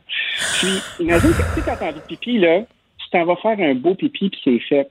Ben, manger, c'est la même chose. Puis, une façon d'évaluer ta faim de 1 à 10 quand tu pratiques l'alimentation intuitive, c'est ça part de j'ai tellement faim que j'arracherais le banc de mon char et je le mangerais. Ça, c'est moi, ça. J'ai tellement, j'ai tellement mangé que j'ai l'impression que je vais exploser comme dans Monty Python. Quand tu te retrouves à être tout le temps à 6, qui est j'ai pas faim, mais je pourrais manger, mais ça va, là, c'est correct. Puis tu manges à chaque fois que tu as une faim qui est raisonnable, mais tu jamais élastique. Danny, oui. puisque tu es là pour moi, là. Oui, je suis là pour toi je veux qu'on se pose la question suivante parce que tout ça c'est bien beau là, puis je sais tout ça là, mm-hmm. puis tout le monde sait ça là qu'il faut manger quand on a faim là, puis tout le monde sait aussi que l'alimentation c'est pas juste euh, pour se substanter là, on mange beaucoup de nos émotions, on mange pour plein de raisons hein, socialement là, ça on le sait. Mais il y a quelque chose qui, se passe avec nous les filles, puis ça s'appelle les hormones. OK? Puis dans ce temps-là, là, quand. Euh, puis ça dépend du moment du cycle où tu es rendu, là, mais sais, le moment où mon intuition me dit de manger 18 biscuits Oreo, on dirait que je peux rien faire pour contrôler ça. Fin, pas fin, euh, j'ai veux. Pourquoi tu fais pas? Pourquoi tu manges pas? Puis tu, euh, au lieu de te sentir comme un, un truc de merde, là, tu sais, juste faire comme, ben, j'ai mangé 18 biscuits Oreo, fuck you. J'ai mangé des biscuits Faut que je les accueille. Là, de mettre un autre jour. Ben ouais. Puis tu fais, quand c'est le temps de, de tenir la laisse, tu la tiens. Mais tu sais, de traîner des collations qui sont bonnes puis que tu as le goût de manger, puis pas juste parce qu'on t'a dit que c'était bon puis qu'il fallait que tu manges des grains puis il fallait que tu manges du chia. Tu sais, du chia? Des noix parce que t'aimes ça, manger des noix. euh, tu crains les concombres de la culpabilité parce que c'est bon des concombres. Tu t'arranges toujours pour être à une bonne place. Parce que, tu sais, moi, euh, j'ai peut-être pas les mêmes hormones que toi, mais la nourriture, c'est un trigger, hein. Puis moi, oui, on je- mange pour plein de raisons. je- Pour plein de raisons. très compulsif avec mon appréciation de la nourriture. Puis, des fois, je me retrouve là que ça sent les toasts dans la maison, là, puis je vais m'en faire trois, quatre. C'est pas parce que tu fais un AVC, là. C'est vraiment des vrais toasts que tu sens, là. C'est des vrais toasts. euh, mon bras pince pas, en tout cas, pas ce bras-là. puis ça va bien. Puis, je fais comme, OK, c'est fait. Mais plus que je vais me rouler dedans, puis plus que je vais me sentir comme un morceau de merde, euh, plus ça va être dommageable parce que là, je vais me retenir, je vais me retenir, je vais me retenir. Je vais être fin, je vais être bon, je vais être fin, je vais être bon pendant un mois, pendant deux mois. Puis après ça, pow! Ça va me sauter dans la face. Fait que j'ai l'impression que l'alimentation intuitive, c'est d'être à l'écoute de soi. C'est un peu new wave. C'est un petit peu. euh, Non, mais c'est tough être à l'écoute de soi. C'est comme s'il faut que tu te déprogrammes de toutes les informations que tu as assimilées au fil des années euh, sur la nourriture. Oui. Puis moi, je lisais un livre super intéressant. Il y a Bernard Lavallée, euh, qui est un nutritionniste qui pratique aussi cette approche-là, l'alimentation intuitive. Euh, puis je pense que le Oui, livre, le titre de son livre, c'est N'avalez pas tout ce qu'on vous sert ou quelque chose comme ça. là. Euh, c'est très, très bon. Puis, tu sais, euh, c'est ça qu'il dit. À un moment donné, on s'est tellement fait dire d'informations qu'on qu'on a l'impression justement qu'on commet des transgressions insupportables. Est-ce que tu te rends compte à quel point, puis tu sais, moi, euh, j'ai une thérapeute qui m'aide avec mes troubles alimentaires, puis une des premières choses qu'elle me disait dans nos rencontres d'année, c'est qu'elle me disait, là, là, la patate a beaucoup trop, de pouvoir sur toi. Mais tu réalises ça à quel point c'est cave d'en être rendu à penser que des biscuits Oreo, des chips, euh, des popsicles, là, tous les aliments qu'on trouve pas bons pour la santé ou pour nous ont un pouvoir à ce point-là sur nous puis notre façon de se sentir bien ou pas bien? Ben, je pense qu'il faut euh, prendre un pas de recul puis faire comme, OK, je suis activé, j'ai le goût de manger deux rangées de biscuits, pourquoi je fais comme ça? Puis là, tu prends un moment, puis tu recules, puis tu fais comme, qu'est-ce qui s'est passé? Moi, souvent, c'est que je suis angoissé. Puis, euh, je me. Puis la pandémie, c'est angoissant, on va se le dire. Ah ouais, c'est ça. Puis après ça, ben, je me rends compte que, OK, euh, je commence à réfléchir à pourquoi je me sens comme ça. Euh, je vais manger, je vais peut-être en manger deux, trois, mais j'essaie de casser mon rythme. Puis je pense qu'il y a une clé dans ça. Tu sais, moi, je suis pas nutritionniste, je suis pas thérapeute. Je suis juste un cuisinier qui se retrouve à vraiment aimer ça manger. Mais à force de, hang out avec des gens qui, euh, qui ont des réponses à mes questions, c'est ce que j'ai trouvé puis qui fonctionne pour moi. Je pense que l'alimentation intuitive, ça déboulonne un paquet de mythes, euh, un paquet de, de, de régimes à la con qui nous disent quoi faire, puis ça finit toujours par me péter dans la face, puis ça fonctionne pas pour moi. Fait que je préfère être intuitif puis faire ce que je peux. Oui, mais comment tu y parviens? Moi, c'est toujours ça ma question, parce que ces années de déprogrammation-là, c'est long à défaire tous ces nœuds-là qu'on a, qu'on a à l'intérieur de nous. Parce que, tu sais, quand on y pense comme faut, euh, tu sais, les régimes à la mode, là, tu, me- tantôt, tu me parlais de keto, là. Mais avant ça, c'était Montignac. Avant ça, c'était, euh, je me rappelle Ah plus, là, c'était le Miami Beach Atkins. Body, ouais, Atkins. Mais c'est tous des régimes euh, qui sont hauts en, en protéines, par matière grasse, puis faibles en glucides. Puis ce qui est assez euh, alarmant et inquiétant avec ce type d'alimentation-là, c'est qu'il n'y a pas bien ben d'études à long terme qui ont été faites sur les personnes qui appliquent cette façon-là de manger sur 15-20 ans, parce que la, la raison est quand même assez simple. Les gens sont pas capables de tenir longtemps de même. Ils ne sont pas capables. Non, Trop dur. C'est euh, du temporaire. Puis tout se passe aussi avec ton euh, ta perception de ton corps, bien souvent. Euh, tu sais, moi j'ai 43 ans, j'ai des petits côtés. T'as des petits côtés. J'ai des petits côtés. écoute, je vois encore, je vois encore mon. Mais mon tu vois-tu tes pieds? correct. Ben oui, je vois mes pieds, calvaire. Je vois tout, je vois, je vois tout l'équipement, tout est en place. Mais tu sais, à un moment donné, il faut que tu fasses comme, OK, j'ai le corps que j'ai, puis ça finit là. On est tout le temps dans la performance, puis dire, OK, là, il faut que je maigrisse, il faut que je l'aille mon six-pack. Puis en même temps, Euh, ma question j'aille était grossophobe. Je, je me sens pas bien de l'avoir posée. Faut, Qu'est-ce que ça aurait changé, mettons, que tu voyais plus tes pieds, dans le fond? Pourquoi on est tout le temps obsédé, justement, par maigrir? Ben, c'est ça la question aussi. Euh, Es-tu bien? Euh, Moi, je pense que le, le fait de vouloir être en santé, ça change l'objectif aussi. De faire comme, est-ce que je suis en santé ou j'ai un beau corps? Moi, je pense que... C'est quoi un beau corps? C'est ça aussi, là, ben, la question. C'est quoi un beau corps? Ben, souvent, on, on se retrouve avec euh, toutes sortes de, de programmation, justement, puis de se dire euh, pourquoi moi je suis pas comme dans le GQ, puis pourquoi moi j'ai pas des abs, puis Un beau corps, Euh, ça peut avoir des des côtés.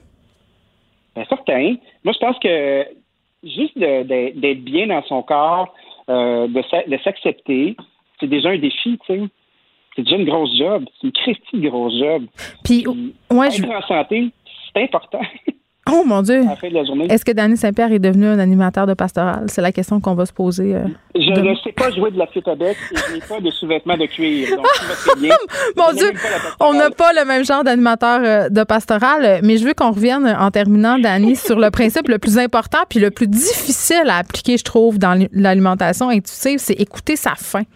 C'est pas évident. Puis sérieusement, là, moi, c'est un des trucs que je me suis rendu compte euh, en essayant d'appliquer ces principes-là. C'est que je me suis rendu compte que la plupart du temps, quand je mangeais, euh, c'était pas au moment où je ressentais de la faim. Tu sais, on nous a imposé trois repas par jour. On nous a imposé de manger à telle heure. Tu sais, il y a beaucoup de moments où on mange parce que c'est plus pratique, parce que c'est imposé, parce qu'il le faut. Mais si on écoutait, il y a des gens qui n'ont pas faim le matin. Tu sais, il y a des gens qui ont moins faim non. le midi. Tu sais, puis on, on nous a comme déprogrammé de s'écouter. Ben, on se fait tout le temps dire Ah, ça c'est important, ça c'est pas important, ça c'est important. Mais le déjeuner, Sur Facebook, là, vous allez voir euh, mon amie Marie-Josée qui a un groupe qui s'appelle Zéro culpabilité alimentaire. Puis justement, elle travaille ces, euh, Ah, ces trucs-là. Fait des ateliers en ligne. Euh, c'est monté un beau programme pour être justement capable d'aider des gens comme nous qui, euh, qui galèrent dans l'appréciation du Oreo et des Doritos. Donc, euh, tout ce qui est orange, c'est bon. Ton équipe de, de mangeurs de Oreo compulsifs, on se fera une binge ensemble. Puis mangeur de mangeur d'orange, l'agent orange. Moi, c'est si c'est orange, euh, j'aime vraiment ça. OK, Dani, écoute, on se reparle demain. Là, en avant de moi, je tiens à te rassurer, le Red Bull est fini. Fait que ça, c'est une chose de régler. Euh, puis j'ai une bouteille d'eau, il n'y a pas d'Oreo à l'horizon. Puis chez nous, il n'y en a plus. Je les ai toutes mangées. À demain. À demain, bye. Le, le commentaire de François Lambert, un dragon pas comme les autres. François, toi, tu fais pas l'alimentation intuitive. Tu es encore euh, un disciple de la diète cétogène. Non. Non, je pensais ça. Ben non, parce que ben je le fais à l'occasion. et Ah. Mais mais je suis pas religieux. Ben, de toute façon, je suis religieux avec rien, surtout pas l'alimentation. Euh, mais euh, moi, je suis intermittent fasting par contre. Là. Depuis un an, je mange que pendant six heures par jour. Oui, c'est la Entre nouvelle mode, ça. T'as-tu écouté le documentaire Ben- sur Netflix où il y a des gens qui meurent dans des centres parce qu'ils ont fait du jeûne comme toi? Ben, faut, faut écouter son corps. Et à un Oui, moment ça. donné, faut, faut, faut savoir qu'est-ce qui est bon pour nous. Si t'as pas d'énergie, moi j'ai plus d'énergie, je suis plus concentré. Euh, et euh, je jeûne une fois par, par mois, deux, euh, deux jours ou trois jours, dépendamment comment je file. Mais Non, mais tu recommandes pas aux gens de faire ça non plus, François. Là. Toi, t'es fait de même, t'es es comme particulier. je, Là. je recommande absolument rien. Je fais du day trading à tous les jours, puis je recommande à personne de faire ça. C'est ça, je t'aide. je veux pas que tu te mettes dans une situation où tu tu vas être sur le front page du journal, Jean-François fait la promotion du jeûne. Non, non, non, non. Je le fais parce que pour moi, c'est bon et, euh, et je suis plus concentré. Euh, et euh, j'ai lu les bénéfices à long terme, donc c'est pour ça que, que je le fais. Mais moi, je suis contre tous les régimes parce que c'est, faut laisser de la place. Regarde, comme là, j'ai décidé de pas prendre d'alcool jusqu'au mois de jusqu'à Noël. Ben, c'est mon choix. Je suis pas en régime, je suis pas alcoolique. Ça me tentait juste de dire, regarde, j'en prends pas pendant pendant trois mois. Mais tu sais, Mm. chacun doit faire ce qui est bon pour eux. Moi, ben, j'ai 53 ans, puis veux, veux pas, quand même que je me fais des accroires. Le métabolisme ralentit, fait que j'essaie juste de mettre les chances de mon bord pour euh, pas être obligé de m'entraîner 8 heures par jour, parce que je m'entraîne déjà une heure ou deux heures par jour quand je peux. Donc, OK, mais je peux te poser une question? Ben oui. Euh, tu fais-tu tout ça juste pour être mince? Non. Non, le, le, le jeûne inter... absolument pas. Non? Euh, le jeûne le jeûne intermittent et le jeûne reconnu, puis là, je ne donne pas des recommandations, mais est-ce que ça aide? Pour toi. Et euh, ben, je, je regarde dans ma famille, les, les- les- tout le monde a du cholestérol, tout le monde fait de la haute pression, Hmm. tout le monde euh, euh, euh, est cardiaque et tout le monde fait de l'Alzheimer chez les très vieux. Donc, quand je regarde ce qui peut m'aider à ne pas avoir ça, parce que j'ai absolument rien de ça en ce moment, Hmm. ben, le jeûne et le jeûne intermittent semblerait seraient des bons indices, ah, bien bien entendu avec une bonne alimentation, avec des vitamines D, avec, euh, ben, c'est un mélange de tout. Puis de, de, On de- peut pas faire ça n'importe comment, puis il faut faire des lectures, puis il faut être suivi au niveau euh, médical, puis tu te lances pas là-dedans n'importe comment. là. Ça, c'est important de le souligner. Exactement. Puis euh, pour répondre à ta question, le, Ouais. le trip du six-pack, là, je l'ai essayé pendant 20 ans, puis je me suis jamais rendu plus qu'à 4,5. Parce que c'est pas à 53 ans que je vais avoir le six-pack. C'est les deux derniers les plus durs à avoir. c'est bien Ah, connu. il, il était proche, là, mais l'âge me regagnait. Fait que je, Ah, mais là, un petit peu de gras. on s'en sac tu des six packs entre toi puis moi par boîte à bois? Ben, Non, non, moi, s'en sac complètement. Bon, euh, c'est deux Montréal maintenant. Bon, je te dirais que c'est mon événement le moins préféré de la métropole. J'ai toujours ri de ça. euh, les gens qui allaient payer 5000 pièces pour entendre des pseudo-gourous, des coms, leur donner des pseudo-trucs. euh, je- Ouais. Hey, Geneviève, ça, là, je suis, je suis vraiment choqué aujourd'hui. Et moi, j'ai été deux fois hein, à C2 Montréal euh, pour me rendre compte que je me faisais fourrer ben raide. Mais t'avais payé pour aller entendre ça, là. Aller Ah, euh, ouais, te ouais, faire ouais. évangéliser, Hey, là. Ah, non, non, mais fallait choisir ces deux. On fait des contacts, parce que c'est ça qui Ok, plane ouais, je le comprends. cerveau, hein. Puis, ouais, ouais, ouais. Puis, on, hey, c'est en place pour faire des contacts internationaux. Ouh! Ouais. T'as-tu vu Guy la Liberté? Euh, ouais, je l'ai vu. euh, tout vu ça. Tout ce monde-là, là, j'ai tout participé. Et j'étais toujours déçu. Parce que pour un excellent conférencier, tu n'avais un méchant, pas, une gang de pas bons. Moi, moi, écoutez un conférencier là, qui lit ses notes puis qui dit, gars, je suis allé voir sur Google selon des statistiques, c'est de la foutaise. Il y en a des très, très, très, très, très bons. OK? Ouais. Mais là, on apprend aujourd'hui, ce qui est vraiment choquant, c'est que l'année passée, la Ville de Montréal, le gouvernement du Québec, a donné 2,2 millions parce que ça attirait déjà Montréal, le tourisme, des retombées. Mais cette année, on fait une espèce de gros zoom virtuel avec la même affaire et on donne encore 2,2 millions. Mais La là, ça Ville de marche Montréal pas. qui est- là, je dire, la Ville de Montréal là, qui est cassée comme des clous, OK? Comme un clou, comme des clous, peu importe, ils sont cassés bien raides. Ils viennent de leur donner 600 000 pour donner 2,2 millions à des conférenciers. Moi, j'aime bien Gwyneth Paltrow, OK? C'est elle qui m'a fait découvrir Vimoff, le, le- le- le- les, douches froides puis le- le- l'eau glacée. Ouais, mais c'est elle aussi qui vend du spray euh, psychique, vampirique, puis euh, des trucs que tu te mets dans le vagin, puis toutes sortes d'affaires connes de même. Là. Tu, tu l'adores pas tant que ça, là. Non, non. Ben, c'est, la réalité, c'est qu'il faut séparer que c'est du marketing et c'est de la trappe négo. Puis elle, elle a compris que des négos, il y en a beaucoup dans le monde qui sont prêts à acheter une chandelle qui va sentir. Son euh, orgasme et son vagin. Eh, merci beaucoup. 95 Euh, US, la gang. Exactement. Donc, c'est du marketing. Si on veut apprendre du marketing, si c'est du marketing pour fourrer le monde, ben, va payer, tu vas te faire fourrer des deux places. Tu vas apprendre qu'il faut que tu vendes des produits complètement nono aux gens. Et de deux, tu vas payer 3000 pièces. C'est un scandale. Et le gouvernement du Québec a donné de l'argent aussi. Le ministère de l'Héritage. Mais la caisse de dépôt et de placement a donné de l'argent. Ben, je veux dire, à un moment donné, c'est qu'il va falloir que ça arrête, là. OK? Tout ça, là, on a la femme de Black Lives Matter. Je suis allé l'écouter juste avant de m'emmener. J'écoutais ça quand, quand le téléphone a sonné. Euh, ben, sur YouTube, hey, j'ai tout ça, eu ça gratuit sur YouTube. Tous ces reportages qu'elle a fait, Paulina, euh, la, la, la, la, dame. La cofondatrice on du mouvement. Black Lives Matter. Oui, mais puis si je me dis, François, je comprends que c'est peut-être important puis qu'on peut subventionner ça, mais au moins on pourrait subventionner Non. des penseurs de chez nous. Non. Non, on pourrait Non, pas non, subventionner des gens d'ici, là, au lieu de subventionner une conférence de Gwyneth Paltrow. On a Ce serait moins ni pire. ni l'autre. Ben, je veux dire, qu'est-ce que tu veux subventionner? Tu veux subventionner quoi, là? Donner 30 000 à Gwyneth qui vient de nous vendre ses bébelles? Mais ça, je te dis, on pourrait le donner à quelqu'un de chez nous. Ça serait moi déjà moins pire. Je me sentirais moins qu'on me prend pour une épaisse. Ben, écoute, faire une conférence sur Zoom, là, ça prend deux caméras, là. Ça prend un petit bidule, puis t'es- t'es capable de faire des vidéos ultra Ouais, professionnelles. c'est y a qu'on donne le même montant pour. Là, on n'a pas de location de salle. On a, on a vraiment moins de frais fixes. C'est ça qui est quand même euh, euh, qui est illogique en quelque part. C'est- ces deux appartient à Sidley, qui est une compagnie privée. Oui, une agence de publicité partant, mondiale. là, exactement. En partant, là, ils font assez d'argent qu'il va falloir arrêter de les subventionner. Et c'est un scandale, vraiment, là. À un moment donné, il falloir que quelqu'un en pète toute une coche. Moi, j'en pète une en ce moment parce que je suis vraiment scandalisé de voir que la ville de Montréal de la misère à arriver. Ils sont obligés d'ouvrir les portes des autos la nuit pour donner des tickets aux gens pour bah, faire la fin de mois. Puis ils donnent 600 000 à C2 Montréal pour entendre euh, Jane Fonda, Gwyneth, euh, Black Lives Matter. C'est toutes des choses qu'on peut trouver sur YouTube. Jane Fonda. C'est inacceptable. C'est les meilleures vidéos d'exercice de YouTube. Je veux juste te dire, François, arrête de faire du fasting puis fais les vidéos à Jane. Tu vas peut-être avoir tes deux derniers abdos. Non, mais à un moment donné, dis, faut- à quel moment qu'on va arrêter? de- C'est juste 2,2 millions.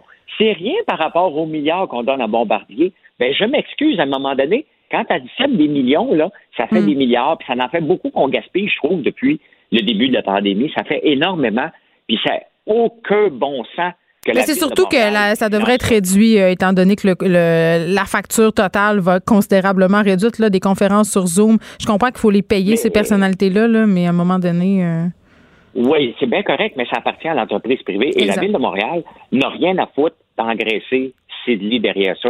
J'ai rien contre les gens de Sidley. Hmm. S'il offre, mais à un moment donné, la Ville de Montréal aurait dû mettre les breaks. Valérie Plante, elle l'a encore échappé parce qu'elle n'a aucune notion de quoi un budget. Elle va dire c'était déjà prévu. Ben, la pandémie n'était pas prévue. Fait que prévu, pas prévu, égal, on annule. Bon, qu'est-ce que ça aurait été une chronique de François Lambert euh, sans parler un peu contre Valérie Plante? Je te retrouve, je suis contente. Bon lundi.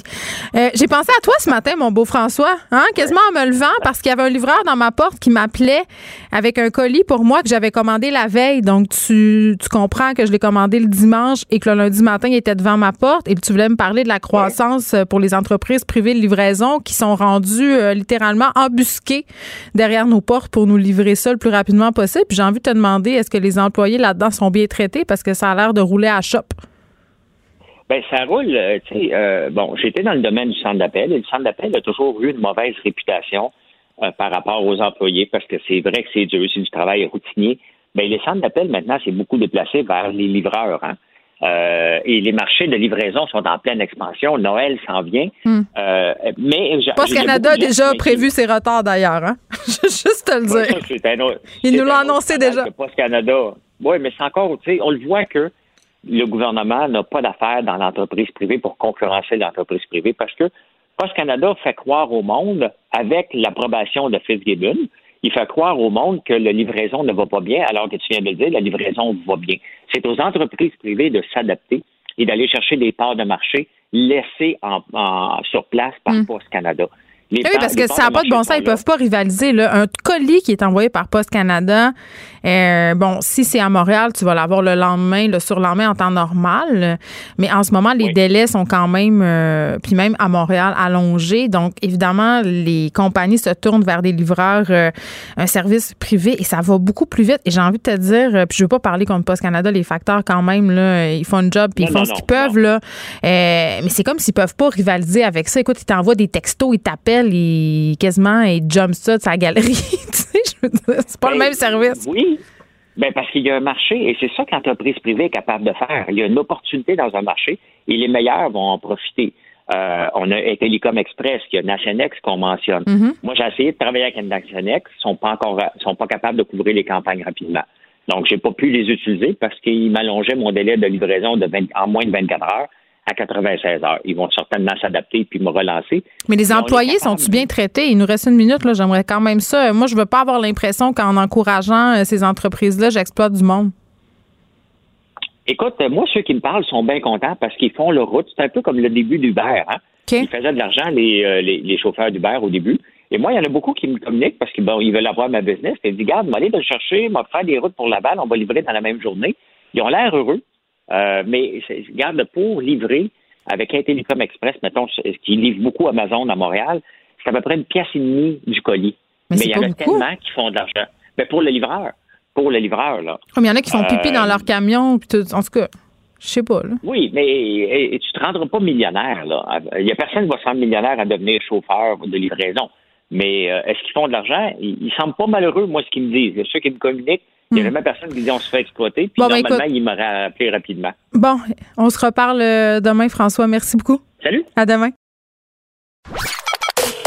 Joignez-vous à la discussion. Appelez ou textez le 187 Cube Radio 1877 827 2346. Hello. Cube Radio. Cube Radio. En direct à LCN.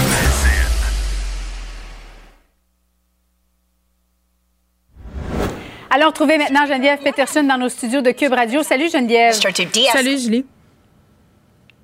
Alors, euh, Marie-Pierre Morin qui brise le silence pour la première fois depuis trois mois. Et on a fait ressortir euh, l'équipe euh, ensemble un des tableaux qu'elle a publié sur son compte Instagram. D'ailleurs, c'est une publication depuis les derniers mois parce qu'elle avait effacé, rappelle-toi, toutes ses photos.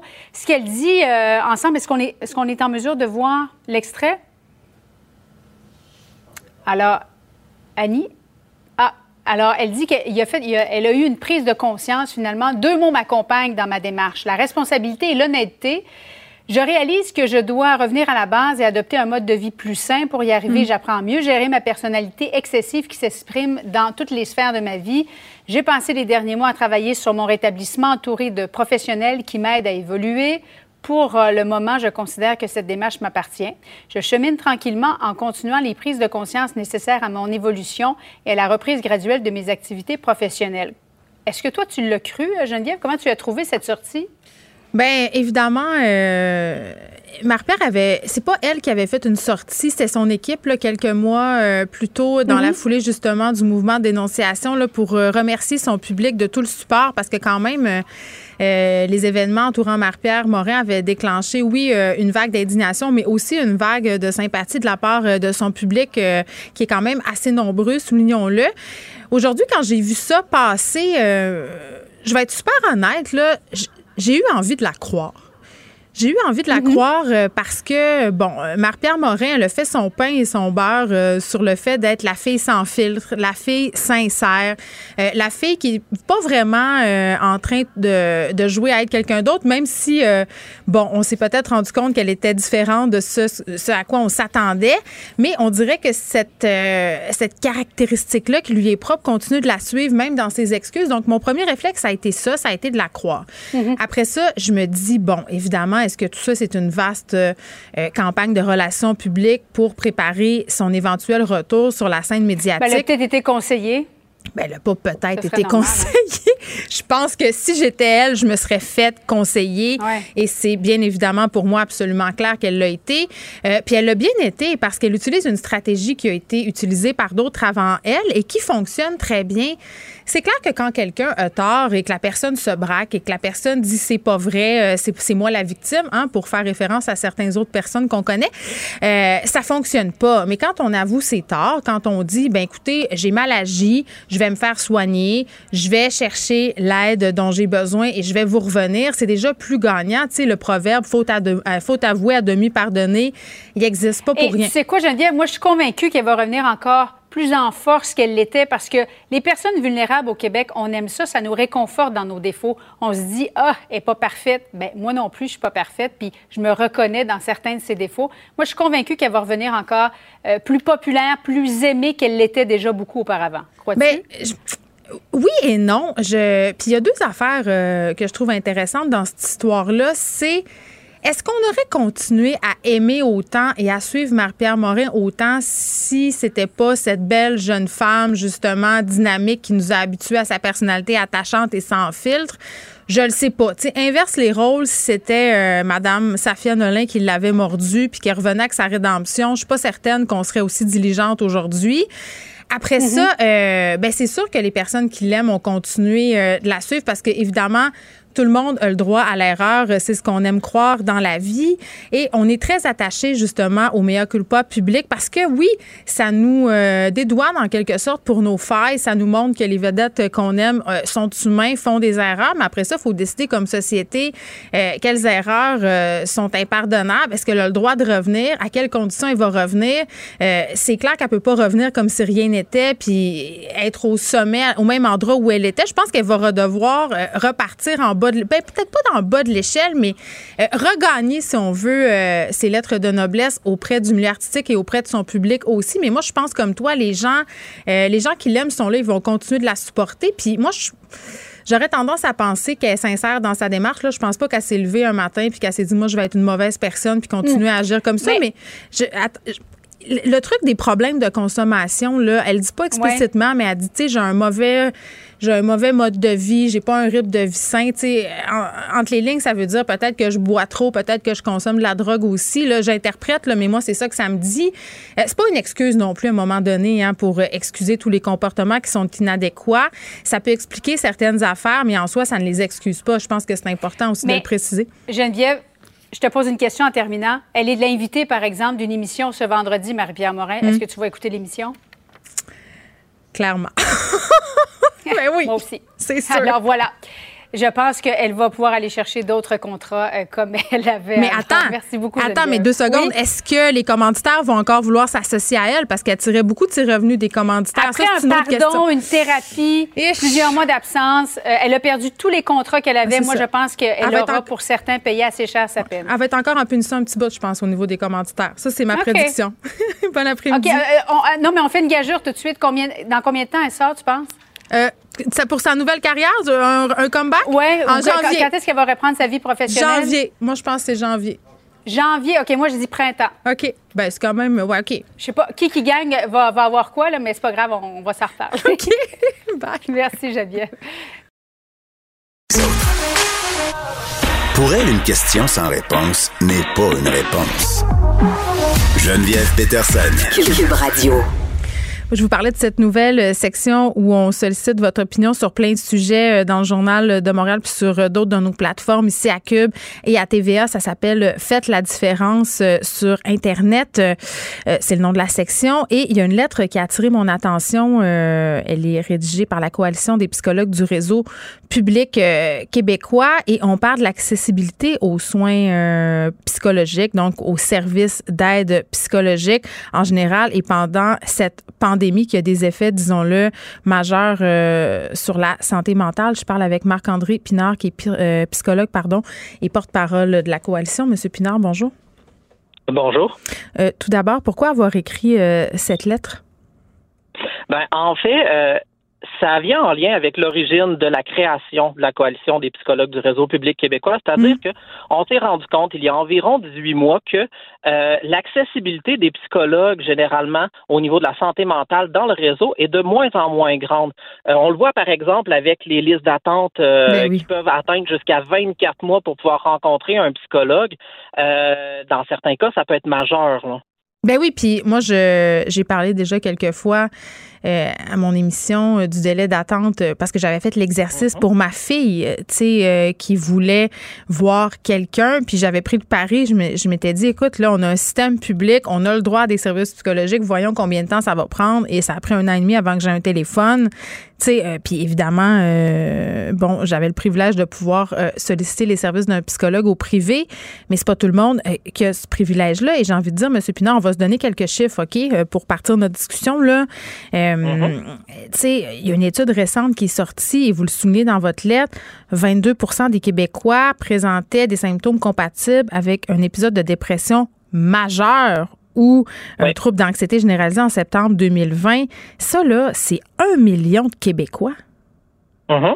Oui, littéralement. Puis en fait, ça, vous le dites bien, ça ne fait qu'inclure les personnes en lien avec l'anxiété et la dépression. Hmm. Donc, on met toutes les personnes euh, avec la démence, avec une schizophrénie, avec des problèmes de consommation, hmm. euh, il y a des problèmes alimentaires, etc., etc. Donc, c'est criant, effectivement. Puis la pandémie, ce qui est arrivé, c'est qu'elle a euh, exacerbé ces problèmes-là au niveau de la santé mentale. C'est venu jouer dans nos vulnérabilités, dans nos limites, mais également dans nos stratégies d'adaptation qui, autrefois, pouvaient être très efficaces, mais qui, en contexte de pandémie, peuvent être fortement limitées en lien justement avec les recommandations de la santé publique euh, du Québec. Fait qu'autrement dit, les gens ont comme plus d'exutoire. C'est ça que je comprends? Ben, ce que je suis en train de dire, c'est pas nécessairement qu'il y en a plus du tout, mais ce que je suis en train de dire cependant, c'est qu'il y en a certains qui ne sont plus disponibles.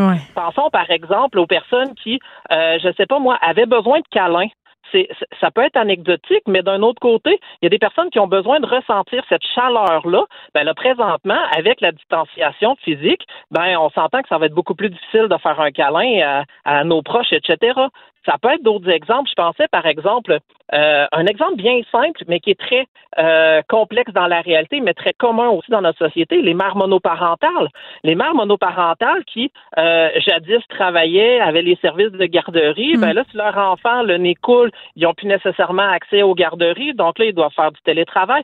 Ça devient rapidement de plus en plus complexe pour une panoplie de gens.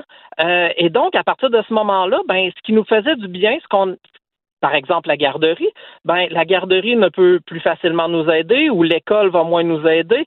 Ça met une pression de plus sur les gens. Puis au final, ben, à partir de ce moment-là, euh, on cumule des symptômes qui vont, euh, veut, pas se détériorer avec le temps. Je parle euh, de la fatigue, des difficultés de concentration, etc.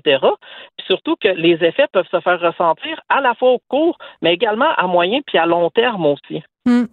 Moi, ce qui me préoccupe aussi, quand même assez euh, de façon considérable, j'allais dire, Monsieur Pinard, c'est que vous faites référence, bon, euh, à un débat qui a porté euh, sur la santé mentale à l'Assemblée nationale qui a eu lieu le 7 octobre dernier dans votre uh-huh. lettre, où les différents partis de l'opposition faisaient des suggestions quant à la santé mentale des Québécois, des Québécoises. Puis ça me jette un peu à terre parce que d'un côté, lors des points de presse, on nous débute, euh, on nous répète, pardon, depuis le début de la pandémie que la santé mentale des Québécois, des ados en particulier, puis des enfants, là, c'est au centre de préoccupation, que c'est important qu'on prend des mesures. On nous dit ça, et de l'autre côté, on réfute toutes les suggestions de l'opposition euh, par rapport à la santé mentale. Mhm.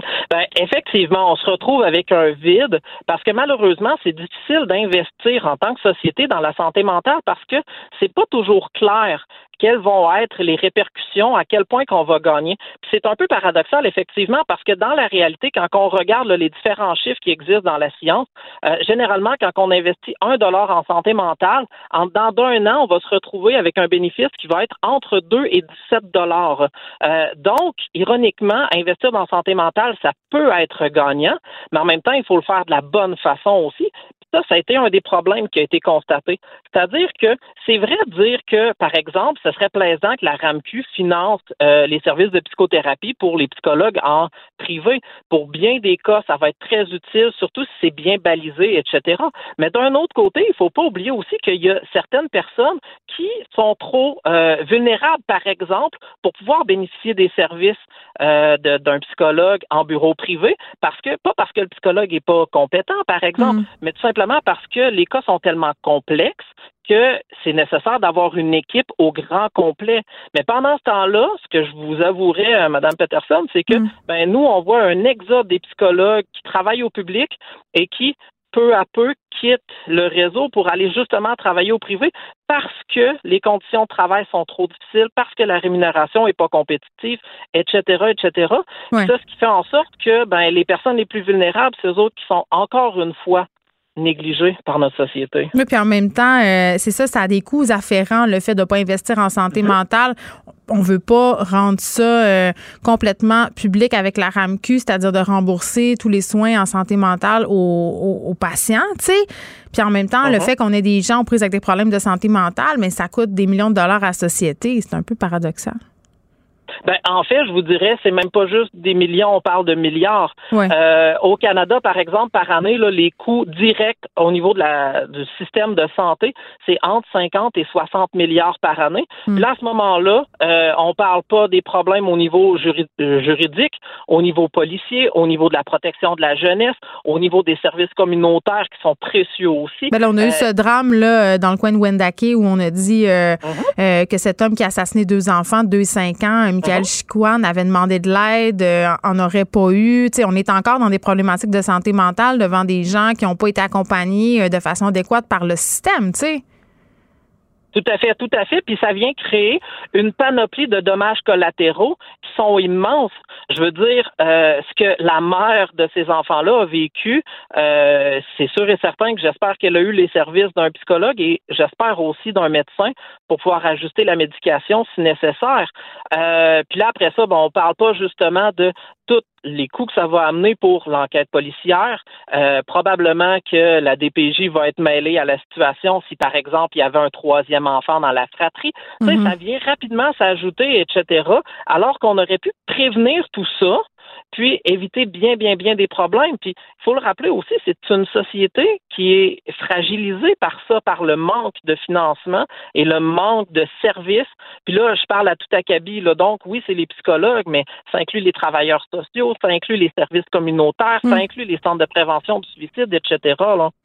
Oui, euh, parlant de suicide, là, quand même, euh, j'étais assez préoccupée de voir cette publication euh, émanant uh-huh. d'un groupe qui milite pour la. Ben, en fait, qui vient en aide en prévention du suicide, qui désirait rectifier les faits, là, parce qu'il y a beaucoup d'informations qui circulent un peu partout, comme quoi le nombre de suicides aurait augmenté pendant la pandémie. Moi-même, là, presque à chaque jour, je dois vous l'avouer, là, Monsieur Pinard, je reçois dans ma messagerie ici des gens qui m'envoient un texte écrit pour me dire que le nombre d'adolescents en ces 14 ans qui se suicident au Québec est alarmant en ce moment. Euh, qu'en est-il de tout ça?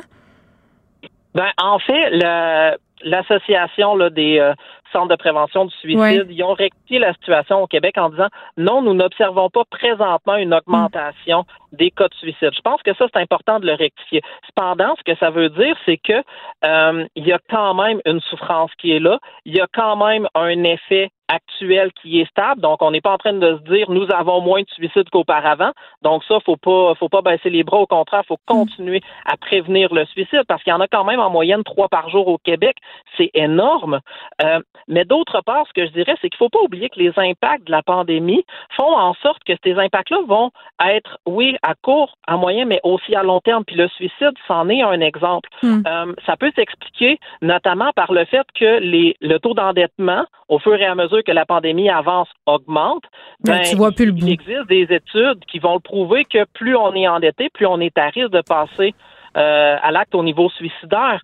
Hmm. Donc, euh, c'est pas parce qu'aujourd'hui ça l'a pas empiré que dans le futur ça n'empirera pas. Là. Mais non, puis j'ai envie de dire, euh, si la santé mentale, euh, c'est si important que ça pour le gouvernement, ben qu'il agisse en conséquence. Marc-André Pinard, merci. Marc-André Pinard, qui est psychologue porte-parole de la Coalition des psychologues du réseau public québécois. Et puisqu'on qu'on a parlé de ces informations par rapport au suicide, je rappelle les numéros si vous avez besoin d'aide ou si un de vos proches a besoin d'aide, c'est le 1866 appel. Le, le commentaire de Varda Étienne, une vision pas comme les autres. Cher Varda, je suis contente de te retrouver. Ben, pareillement, bon après-midi, Geneviève. Toi aussi, tu veux me parler euh, des animaux de compagnie. Dis-moi, est-ce que tu as vu cet article en fin de semaine dans le Journal de Montréal où on parlait de ces éleveurs de fond de cours qui vendaient des caniches toy 9000 pièces Absolument. Et je dois te dire que j'ai. Écoute, on en rit, mais. Ça moi, va, la gang? 9000 pièces pour un chien? C'est non, ça, ça se pourra pas.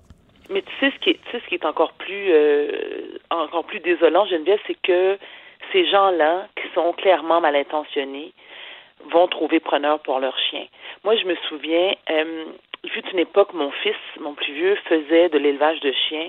C'était des, euh, des, euh, voyons donc, pourquoi on appelle ça? Voyons, là, j'ai un blanc naturellement, là, des. euh, Bon, description physique du chien Varda, vas-y. Alors, écoute, c'est un mélange de bulldog et de pitbull. Tu sais, c'est des, ils sont tout petits sur pattes. Ils sont très, très Des costauds. boules terriers?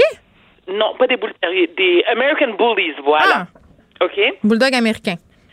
Euh, oui, mais mais il y avait comme il était mélangé avec une autre race, je sais plus trop, mais peu importe. Et alors chaque chien euh, se détaillait 6 000 balles. Ok, donc c'est 6 000 dollars. Et je me rappelle que mon fils me disait qu'il avait des gens qui venaient de Paris acheter un chien. Bon là, ok, à la limite ça passe parce que j'ai dit ben voyons Alexis, ça se peut pas des prix de chien là, mais il m'a dit maman, tu vérifieras tous ceux et celles, parce qu'il y a comme une association d'American Bullies euh, propriétaires, là, Mhm. ou d'éleveurs, pardon, et la majorité d'entre eux vendaient le chien à ce prix-là. Bon, là, ça va. OK, je peux comprendre. Mais non, ça va pas. Ça va pas si le chien n'est pas garanti deux ans pour la santé. Ça va pas s'il n'est pas enregistré dans aucun club de race. Ça va pas du tout, là. Je t'arrête tout de suite. Dans le, dans le cas de mon fils, c'était le cas, justement. C'est que les chiens enregistrés, garantis deux ans. Oui, oui, ça, absolument. Il y avait des... des, des euh, bon, Alexis respectait vraiment euh, ce qui était demandé. Il y avait... Mais je comprends, ça c'est une chose, mais ce dont on parle ici, c'est des gens qui s'improvisent éleveurs, qui annoncent Ben, sur Kijiji, voilà. qui nous vendent des restants de vidange 3000 pièces. Puis euh, hein, après ça, tu te ramasses chez le vétérinaire, puis ça te coûte 15 000 parce que tu l'aimes ton chien, puis ta. Écoute, moi, je vais me permettre de parler d'une race de chiens que j'affectionne particulièrement. Je ne sais pas si toi, tu as déjà eu des animaux de compagnie, Geneviève. Moi, je suis une grande, grande, grande, grande. Moi, je suis une folle de chiens puis de chats. J'ai deux sphinx, des chats nus, puis euh, j'ai toujours eu des chiens. J'ai même donné des cours de dressage. Je, Ah bon, je suis folle des animaux. Alors, t'es, co- alors, t'es comme moi. Moi, j'a- j'adore les, chiens grands danois. J'ai, une- j'ai une affection particulière pour les danois parce que, un, je les trouve beaux, je les trouve élégants. Comme moi, c'est des grands dépendants affectifs qui chialent puis qui braillent tout le temps. Donc, oui, tu sais, on dit souvent Et ce sont d'excellents chiens d'appartement, puis c'est même pas une blague. Absolument. Tu sais, les gens, ils pensent, puis premièrement, on sent. Écoute, moi, je me, je me souviens, à part le fait, là, tu sais, que ça jappe bien, bien, bien fort. Ça, ça bave un peu. Ben, ça, ben, tu vois, moi, non. Moi, ça, pas tant que ça, j'ai été chanceuse. J'en ai, j'en ai eu quelques-uns parce que malheureusement, l'espérance de vie des grands Danois, comparativement à d'autres chiens, on parle en, je dirais, 5, 7 ans, ils ont tendance à souffrir de torsion de l'estomac parce qu'ils ont l'estomac est trop petit pour le gabarit de chien qu'ils sont, n'est-ce pas? Mais euh, ça n'en demeure pas moins que moi, je, me souviens, mon dernier, mon dernier qui est mort, écoute, j'ai, j'ai été deux semaines à faire le bacon à terre, puis euh, ça a coûté une fortune parce que, comme ce sont des gros chiens, déjà au départ, ça coûte cher les nourrir. Moi, je nourris mes chiens au cru, donc c'est plus cher que si tu achètes des, euh, des, des, euh, des croquettes. Euh, bon. Mais ça n'en demeure pas moins que quand ce sont des chiens de race, tu dois t'assurer de un de l'élevage, de l'éleveur. Ah, T'as des devoirs à faire, là. C'est pas juste. Moi, je regardais ça, là. J'étais là, OK, c'est bien beau, là. On fait un article pour dire que ce monde-là n'a pas de bon sens puis que ça n'a pas de sens, mais Sais-tu, j'ai fait, moi, j'ai, j'ai fait un statut sur Facebook pour parler de cet article-là, puis je disais, écoute, là, c'est pas normal. On magasine plus nos chars qu'un animal de compagnie que tu vas passer 15 ans avec. C'est vrai. Tu sais, c'est pas normal. Puis à un moment donné, comme consommateur, entre guillemets, les animaux sont plus considérés comme des biens meubles depuis quelques années, là. Mais t'as, as des devoirs à faire. T'as une responsabilité. Tu peux pas tout pelleter ça sur le dos de, l'éleveur de fond de cours, là. Toi aussi, là. Mais, sais quoi, je, pense que les gens, les gens qui ne connaissent pas, euh, qui sont pas habitués à avoir des animaux de compagnie, c'est, comme un, c'est comme un trip. Et quand dis un trip, je m'explique tu, l'as expliqué, tu, l'as très bien expliqué, Geneviève, il faut magasiner son éleveur. Il faut s'assurer aussi, il faut lire sur la race de chien qu'on veut avoir parce que, exemple, si tu un labrador, faut en général que tu sois quelqu'un de très actif. Tu sais, t'aimes ça aller dehors, t'aimes ça pas un chien vent, là.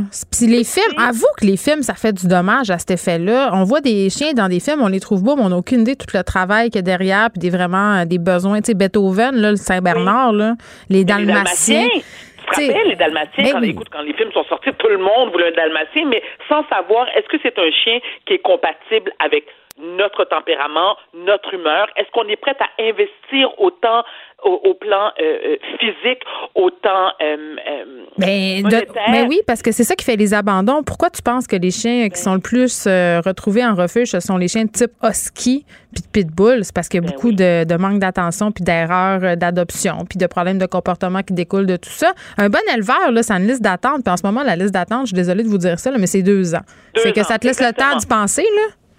Deux ans. Puis, euh, j'aime bien l'exemple, encore une fois, que tu as, nommé, Geneviève, c'est que, tu sais, les gens aussi ont tendance à offrir un animal de compagnie. C'est pas parce qu'ils veulent mal faire, mais en cadeau. Tu sais, un joyeux Noël. Ou pour se désennuyer. Ma vieille mère s'ennuie, c'est la pandémie. Pourquoi pas y acheter un petit chien? Ben oui, mais c'est parce que là, c'est un job à temps plein. Un petit chien, ma belle, là, c'est comme un enfant. Mais moi, je, exactement, mais, mais je considère quand même qu'offrir un animal de compagnie ou quelqu'un qui, qui veut avoir un, animal de compagnie pour lui permettre de passer au travers les moments de solitude, ça, je l'encourage. On est en période de pandémie. Mais il n'y en a pas. C'est ça l'affaire. Il n'y a pas d'animaux en ce moment disponibles et il n'y a, pas, a pas de chatons. Les refuges sont vides. Fait que c'est pour ça que c'est ça qui est poche. C'est parce que les gens, ils veulent un animal pour se désennuyer maintenant, ce que je comprends parfaitement. Pour vrai, là, vraiment. Puis tu sais, quand tu veux un animal, tu le veux tout de suite. Là, on va se le dire, tu veux pas attendre deux ans, ça te tente pas.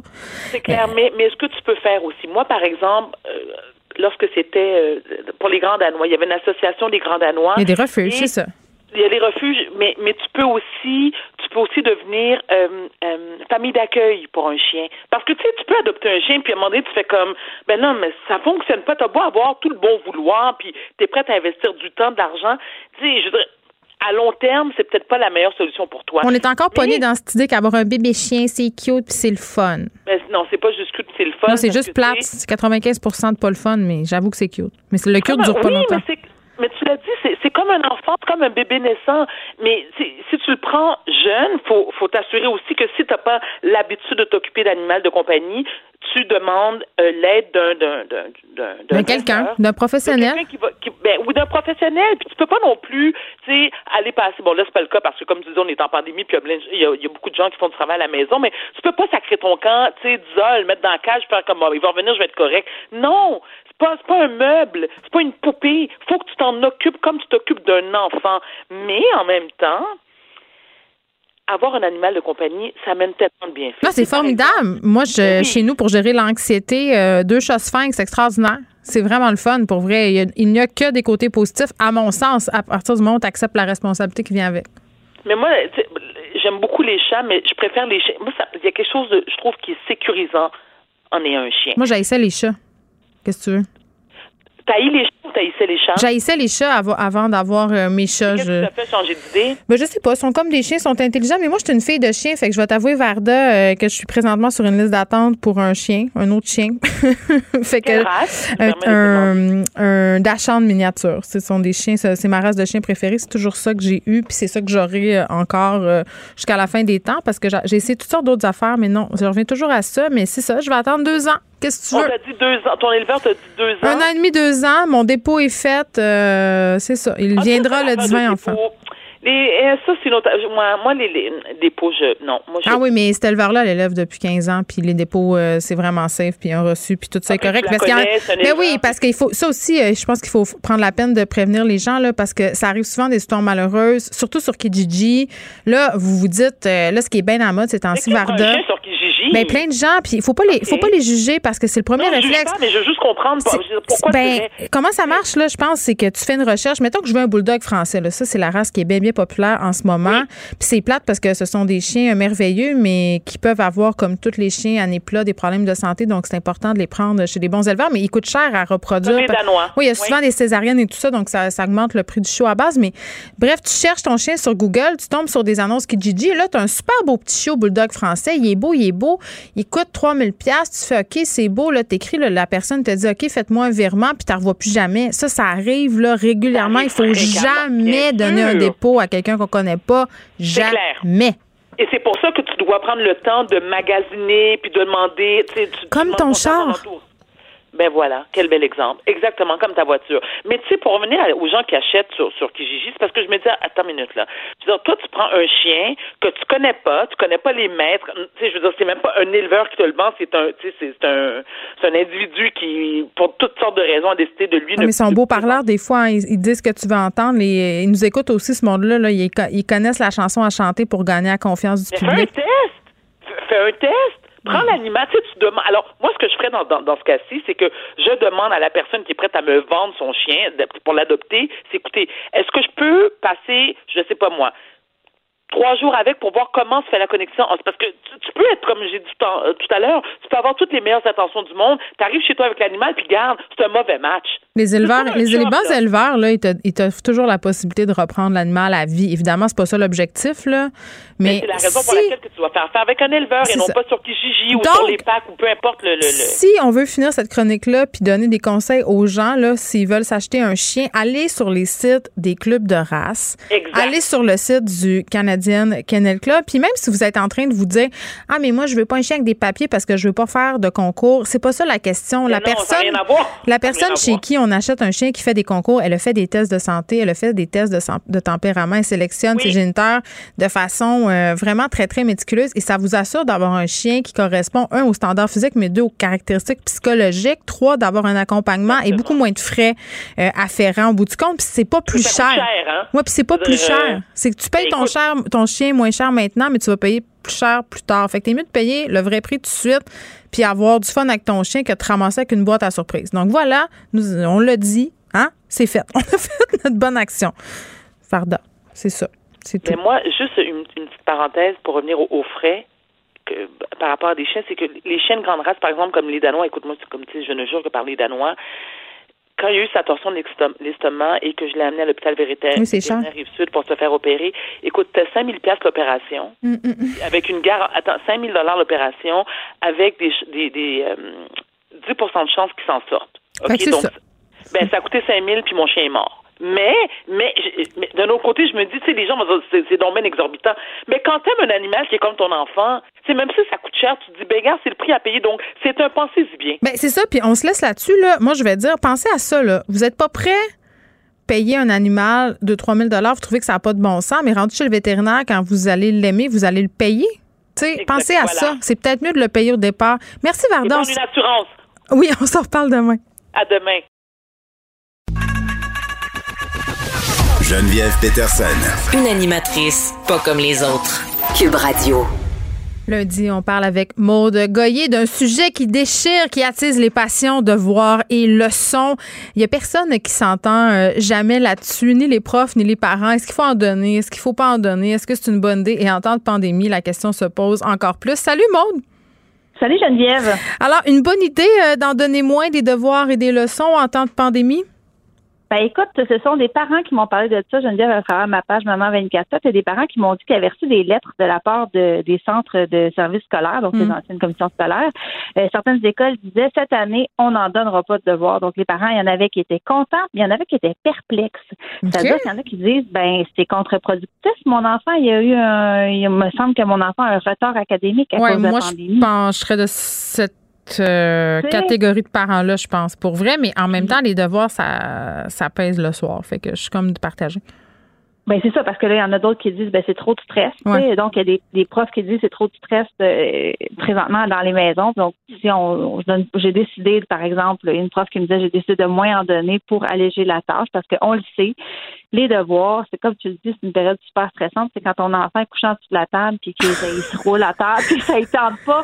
Je veux dire, t'as beau lui dire viens les faire, viens les faire, ça changera absolument rien. Il faut pas oublier, Geneviève, que les devoirs et leçons, pense-y, c'est comme si je te disais après ton souper, je t'oblige à ouvrir ton laptop puis à continuer ta journée de travail. Mais ce que je fais chaque soir en même temps, mon. Oui. Excuse-moi, là. Mais... Moi, c'est pas pareil.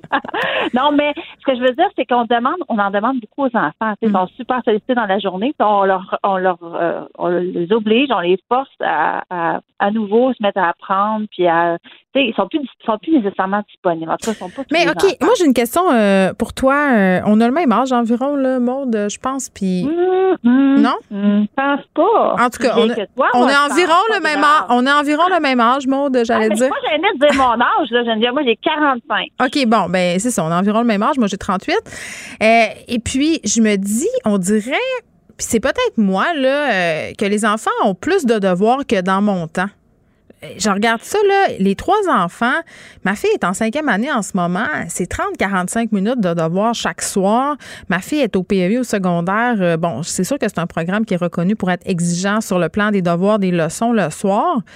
Mais j'ai vraiment l'impression, ou c'est moi qui oublie trop vite, que nos enfants ont davantage de devoirs que nous, on en avait.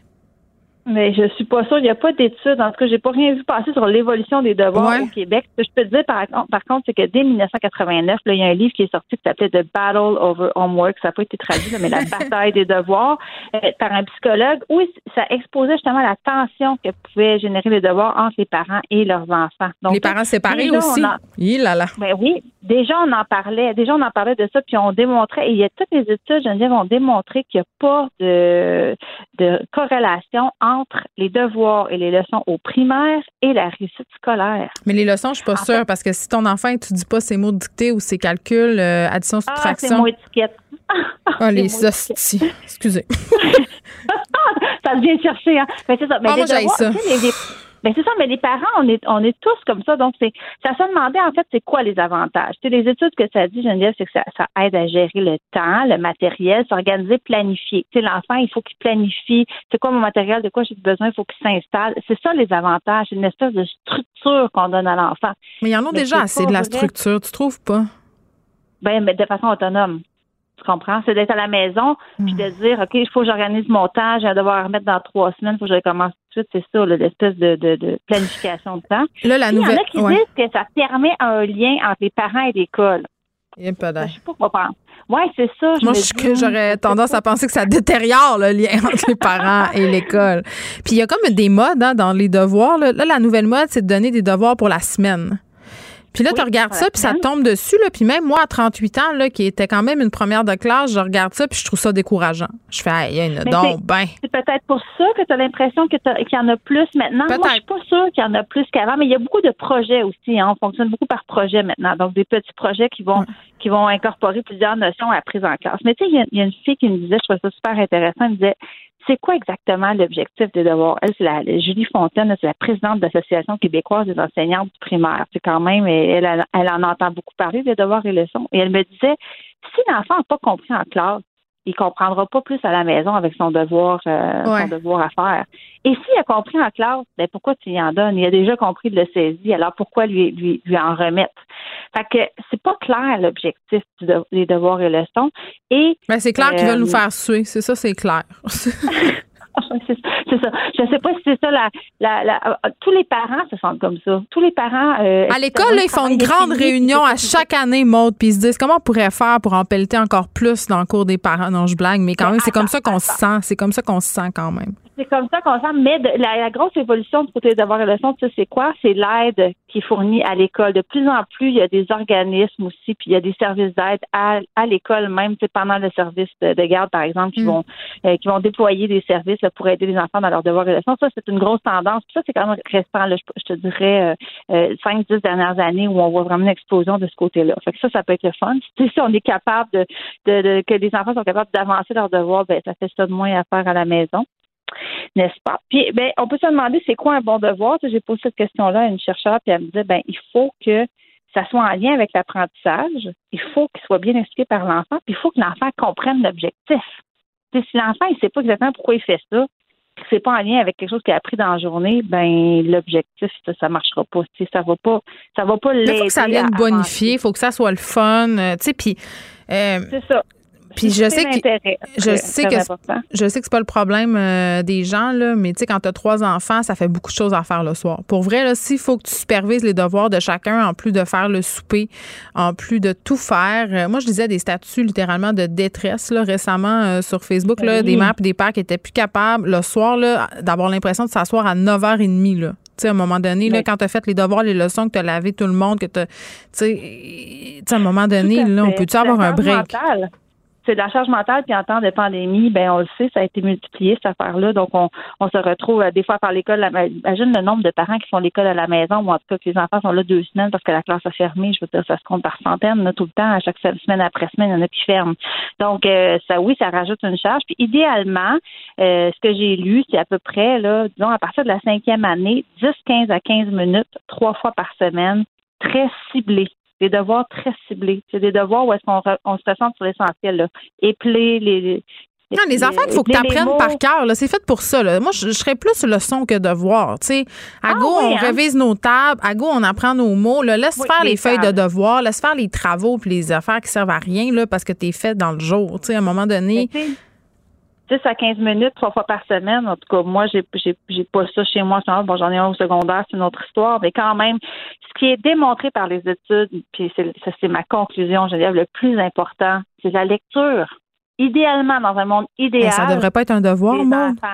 Ben non, je sais, mais c'est ça. le temps libéré par les devoirs, devrait euh, devrait donner à la lecture. Que, que tu lises. Moi, je lis encore avec ma, fille de 11 ans, tu sais, elle lit, elle lit des petits romans, mais elle aime donc ça quand on j'ai un album, j'ai quelque chose à lui montrer, puis on lit ensemble.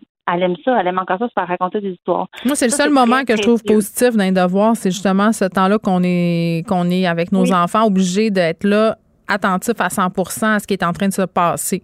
C'est le seul point. Oui, puis poser des questions. Si on regarde de faire une lecture un peu interactive en plus, c'est encore mieux parce que c'est là. Puis ça, puis ça, il y a une corrélation avec la poursuite des études, la réussite et aimer l'école. ça, va tout ça va tout ensemble. Un truc dont on n'a pas parlé euh, dans cette chronique sur les devoirs, c'est le fait que souvent les parents euh, qui sont issus de d'autres réformes de l'éducation, là, c'est tough expliquer les affaires. Tu sais, tu veux pas mêler ton enfant, tu veux pas expliquer des concepts ou euh, tu sais euh, ah, serait pas qui serait complètement contraire, dire à la façon de faire en classe oui, par exemple? oui, euh, maintenant la façon d'expliquer le français et les mathématiques, c'est complètement différent dans mon époque, il y a des notions qui sont qui sont complètement rendues désuètes, qui sont plus utilisées, qui sont plus utilisées de même. Fait qu'à un moment donné, je sais comme juste plus quoi faire. je suis comme oui, mais à la façon de multiplier même, hein, je me souviens que moi je montrais quelque chose à ma fille et elle me disait mais c'est pas pas en tout de ben, même. c'est ça, fait qu'on les met.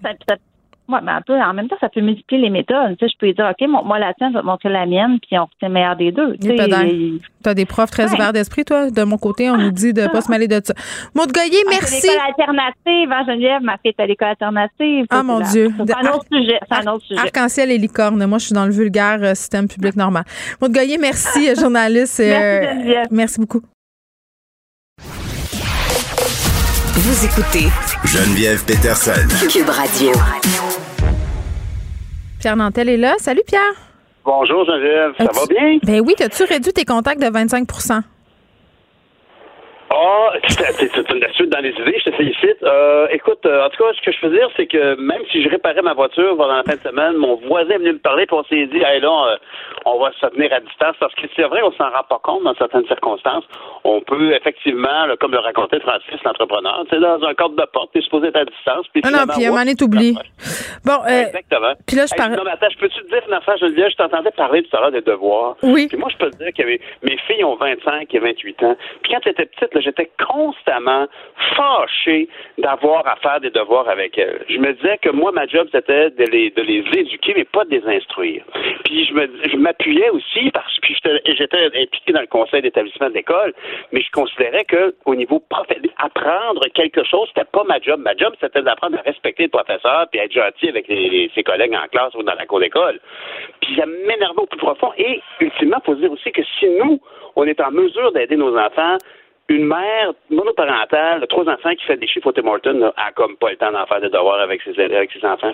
Non, mais. Si tu veux avoir un ascenseur social, il va falloir que l'école fasse sa job. Non, non, moi, c'est. Euh, je considère ça comme une véritable plaie d'Égypte, les devoirs. Je comprends même pas. Parce que c'est vrai ce qu'elle disait, euh, Maud Goyer. Il n'y a aucune étude qui prouve que les devoirs, euh, ça sert à quelque chose, que ça consolide les acquis ou quoi que ce soit. Euh, tant qu'à moi, là, c'est juste une épine euh, dans le pied supplémentaire euh, des parents le soir parce que on n'a pas juste ça à faire. Mais toi, euh, je suis contente de savoir que tu es libéré, délivré. Ah! T'es libéré, Pierre. Ben voyons. C'est la toune de la reine. C'est la toune de la reine des neiges. Tu me niaises? Tes Oh, enfants sont Dieu, trop vieux. Oui, effectivement. J'ai pas vécu, j'ai pas vécu cette, ce traumatisme-là Hey, musical que cette chanson. Moi, je suis tellement contente. Mes enfants n'ont jamais aimé ça, La Reine des Neiges. Je les ai amenés au cinéma voir ça et mes deux filles m'ont dit Maman, c'est non bien ridicule, ce film-là, on veut plus jamais l'écouter. Mon Dieu. Ils n'ont pas adhéré. Ils n'ont pas adhéré, donc j'ai pas eu à subir euh, le supplice de la goutte, qui est la chanson euh, Libérée, délivrée, qui a été littéralement euh, une torture pour les parents de la planète entière. Mais elle a jamais chanté ça en plus, non? en plus. Ça m'étonnerait pas. Non, mais il y avait comme une petite proximité dans les timbres. De toute façon, ce que je peux dire, c'est que moi, ma fille, elle a écouté en masse Mulan, puis Le Roi Lion, puis toutes ces affaires-là. Ça, c'était de sa bâche à elle.